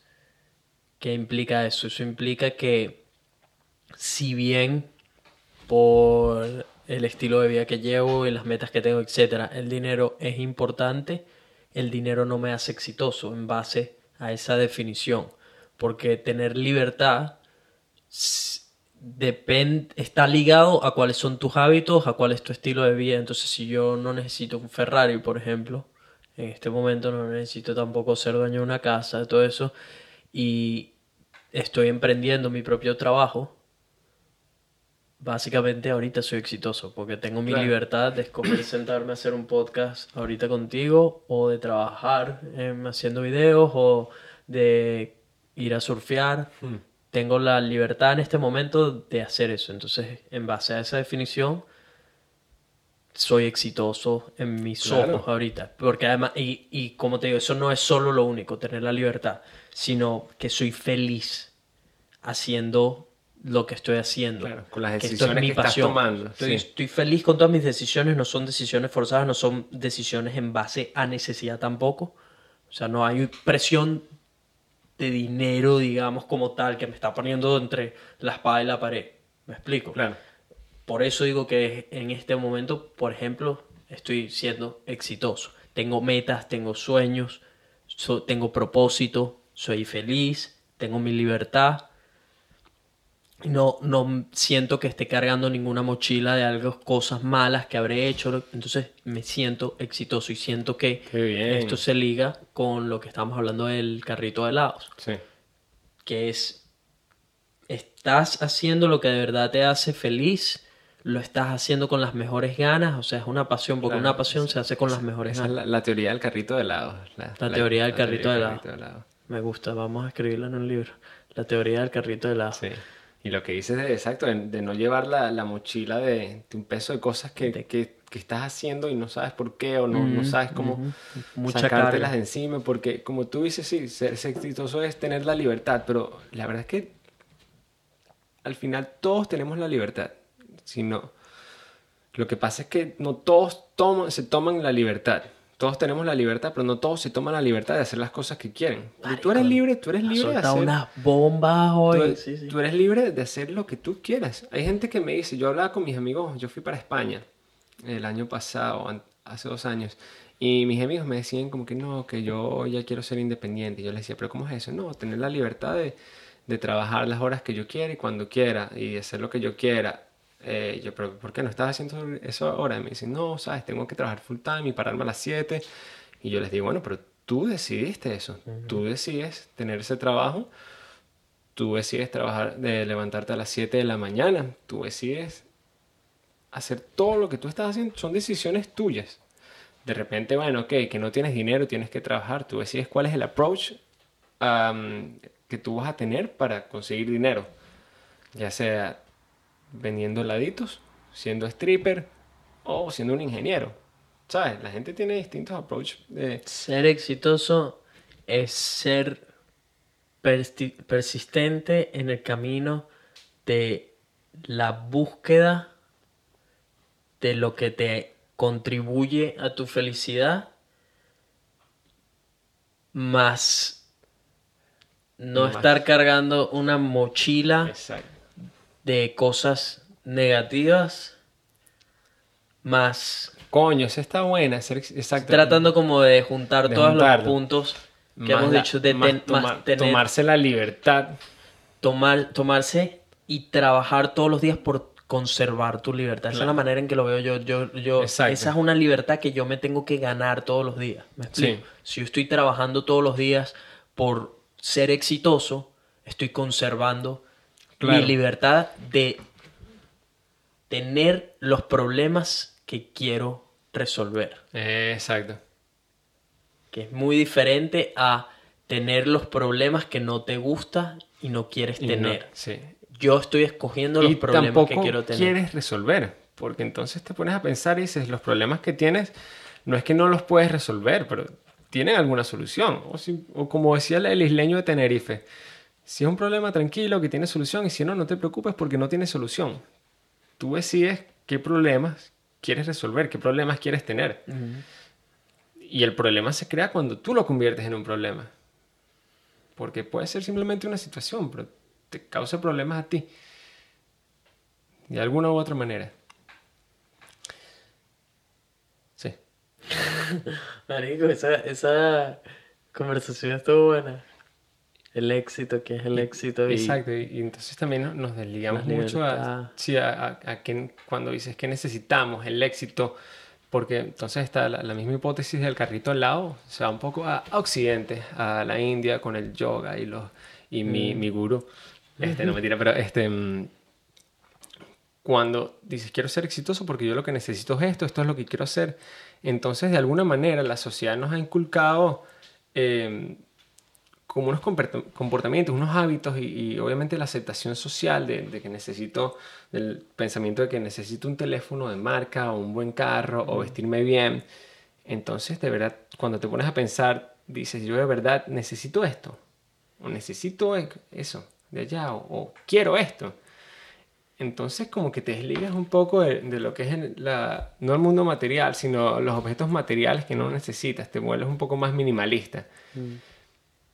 Y ahí el éxito te empieza a dar más y más cuenta de que esas son como, de alguna manera, trabas al éxito, ¿sabes? Como lo son las redes sociales si no las usas de la manera adecuada, pero estoy seguro que pueden, te, te tienen cosas maravillosas, ¿sabes? Te, te, mantienes en contacto, te enteras de lo que hace no sé quién, tu mamá por allá, ven lo que haces, etcétera.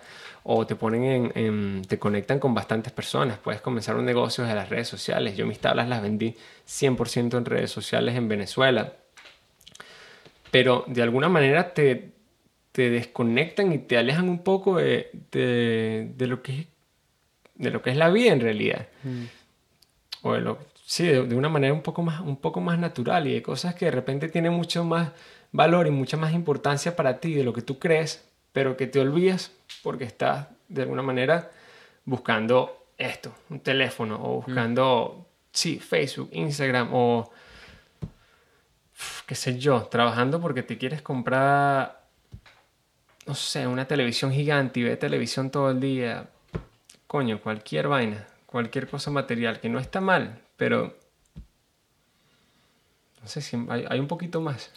Por eso creo que es tan importante y la razón por la que traje ese tema de vuelta para cerrar, porque es importante definir qué es el éxito para ti, porque es diferente para todos. Para todos, claro. Dependiendo, de acuerdo a lo que tú crees que necesitas y quieres adicionalmente en tu vida. Entonces, porque para mí eso, tú agarras al Nelson de 23 años y le preguntas qué es el éxito y para mí la idea del éxito ha cambiado demasiado y cada año cambia. Cada año se le añade algo o me doy cuenta que algo no era tan verdadera, tan importante como yo creía. Entonces la definición del éxito creo que constantemente está cambiando, ¿no? Y uno idealmente se va adaptando a esa nueva versión o definición de, que tienes de éxito y adaptas tu vida a ella. Si para ti en algún punto la definición de ser exitoso es trabajar por un planeta más sustentable y dejaste de quizás consumir cosas en plástico, lo que sea, para ti e, esa es la nueva versión de ser exitoso. Una persona que ahora quiera el planeta, por ejemplo. ¿Me explico? Entonces por eso, el ser exitoso es, es algo que tenemos que estarnos cuestionando constantemente para saber que estamos creciendo, porque creo que el que se quede con la misma idea del éxito. Claro, tenemos que estar constantemente evaluándonos a nosotros porque yo creo que a veces seguramente a ti te pasa, o no sé si te pasa, pero a mí me pasa y estoy seguro que a mucha gente le pasa que no nos tomamos el tiempo para pensar qué es lo que en verdad queremos. Porque eso es un constante cambio también. Mm. Tú vas cambiando como persona. Las cosas que tú querías cambian, las cosas que te gustan, las cosas que, que quieres hacer cambian siempre. Entonces es importante a veces yo creo que nos tomemos el tiempo de sentarnos y pensar un poco qué estoy haciendo, por qué estoy haciendo esto y es esto lo que quiero hacer. Porque siempre va a estar cambiando. Siempre. De repente tú hoy te vacilas a hacer estos videos, pero de repente mañana dices y quieres ser, qué sé yo, quieres liberar a todos los animales del zoológico. no sé, ¿sabes? Pero, pero las cosas cambian. Pues yo... Sí. Vean Soul, muchachos. La película Soul. Marico, me muero por verla. Ya me han dicho, me dijiste tú, me dijo, sea, marico, vela, vela, que te va a gustar y tal. Claro. Quiero verla. Habla, es como una película como de niños, pero para adultos también, como para los papás. Yo creo que los niños también dice que, marico, que es más dirigida hacia adultos. Sí pero yo creo que los niños agarran ese mensaje también. Mm. Si de alguna manera los va, los va a marcar, pues, porque se trata este, de este pana que está buscando su sueño exacto y es músico y quiere tocar en este sitio y cuando toca dice como que coño. Se da cuenta de que de que había muchas cochas, muchas, muchas cochas. Muchas conchas. Muchas, co- Muchas- muchas cochitas. Muchas conchas habían también en ese sitio. Tres negras así bailando ya así. ¡guau! sí, sí. Este, mm, pero sí, que, que, que todo cambia, pues tus intereses cambian y a veces es importante que nos, nos los evaluemos para no... no Marico, cambiaste de explicar la película.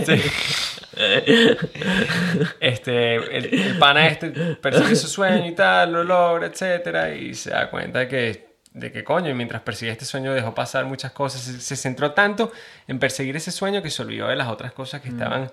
Es que no te la quiero contar mucho, Ya, ya, no. pero que se, sí, se, se olvidó de las cosas que estaban alrededor de él, que también eran parte de la vida, que lo hacían feliz o que, que se perdió. Se dio cuenta que no hizo nada, simplemente siguió su sueño.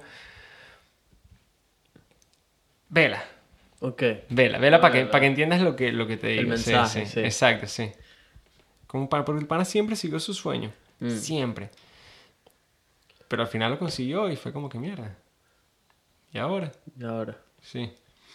Sí, man. Cuestionen, cuestionen, Cuestionen, cuestionen las creencias y los estándares que han creado para ustedes de qué es el éxito, porque cuando lo que ha funcionado para mí, lo que he visto en algunas otras personas, es que cuando entiendes que el éxito no es lo que te han pintado de tener el mejor trabajo, de tener mucho dinero, de tener un buen carro, de tener una la chica más, más hot de, de todas o lo que sea, sino que el éxito es algo más personal, es algo más particular, es algo tallado a ti y a tus necesidades, es algo que vas forjando en el transcurso de tu camino y de acuerdo a tus experiencias y de acuerdo a tu aprendizaje de qué es lo verdaderamente importante, qué es lo que verdaderamente contribuye con tu felicidad y que te da un propósito real y que, que implemente además combustible para continuar Claro. durante todo el transcurso de tu vida. Eso es el éxito. ¿Dónde estabas leyendo eso? Verga. Eso vino de, de bien Ya adentro, el corazón. Ya veo, ya veo. Claro, Sí, después de que me tienes aquí requemando. claro, claro que iba a venir con una definición de enciclopedia. Coño, claro, claro. Marico, tuve que ir bien adentro para Claro, buscar sí, todo sí, esto. pilla, Entonces, sí, sí. así tenía unos duendecitos allá adentro. fluyó, tipo, fluyó. Marico, pasa, pasa, pasa la siguiente oración. esto, Sí. ta, ta, ta. Así que si les preguntan qué es éxito, ya saben qué Se busca esta parte del podcast. Memorícensela. Parecía que la estaba leyendo.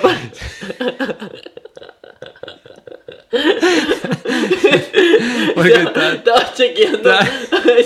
Porque ahí, coño, ¿será que Jamie me puso un proyector atrás? coño. Vi algo Ah, en tu cara, vi algo en tu cara como. Mierda. Una sonrisita así. Mierda. ¿Cómo? ¿De dónde estás Claro. sacando todo esto?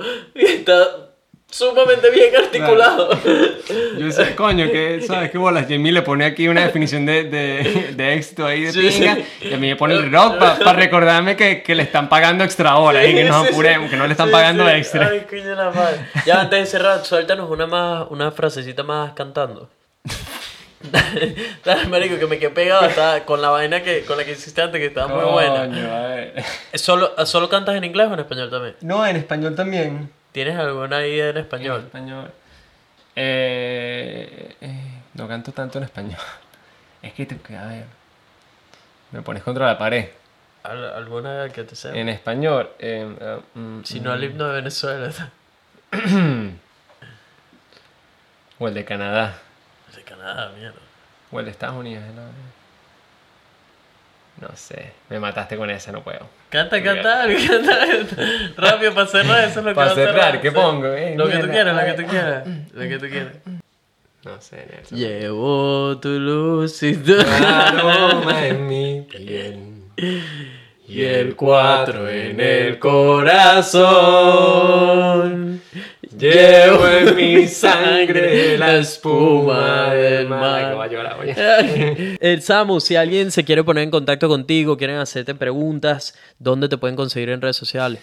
Bueno, en estos momentos no tengo redes sociales, las tengo, pero las instalé confuso, yo sé, pero bueno, de repente cookboards, arroba cookboards Buenísimo. en Instagram. Sí, muy bien. Vayan a chequear el trabajo. Las tablas, como ya escucharon, van a estar disponibles pronto. Eh, así que si están aquí en Australia, activos, que esta puede ser una buena inversión que se hagan, divertida y que les trae una vida saludable al mismo tiempo. Samu, gracias por compartir tus historias, gracias por la buena vibra Y nada, te veremos en el próximo episodio. Si todavía no son parte de esta familia Buena Vibra que esperan, golpeen ese botón rojo. Me pueden encontrar en las redes sociales como arroba Nelfelife. Actívense en mi canal de YouTube que hay video nuevo y está brutalísimo. Es uno de los mejores videos que he hecho hasta el momento. Eh, una sorpresa a mi familia australiana. Arroba Vibras Podcast en todas las plataformas.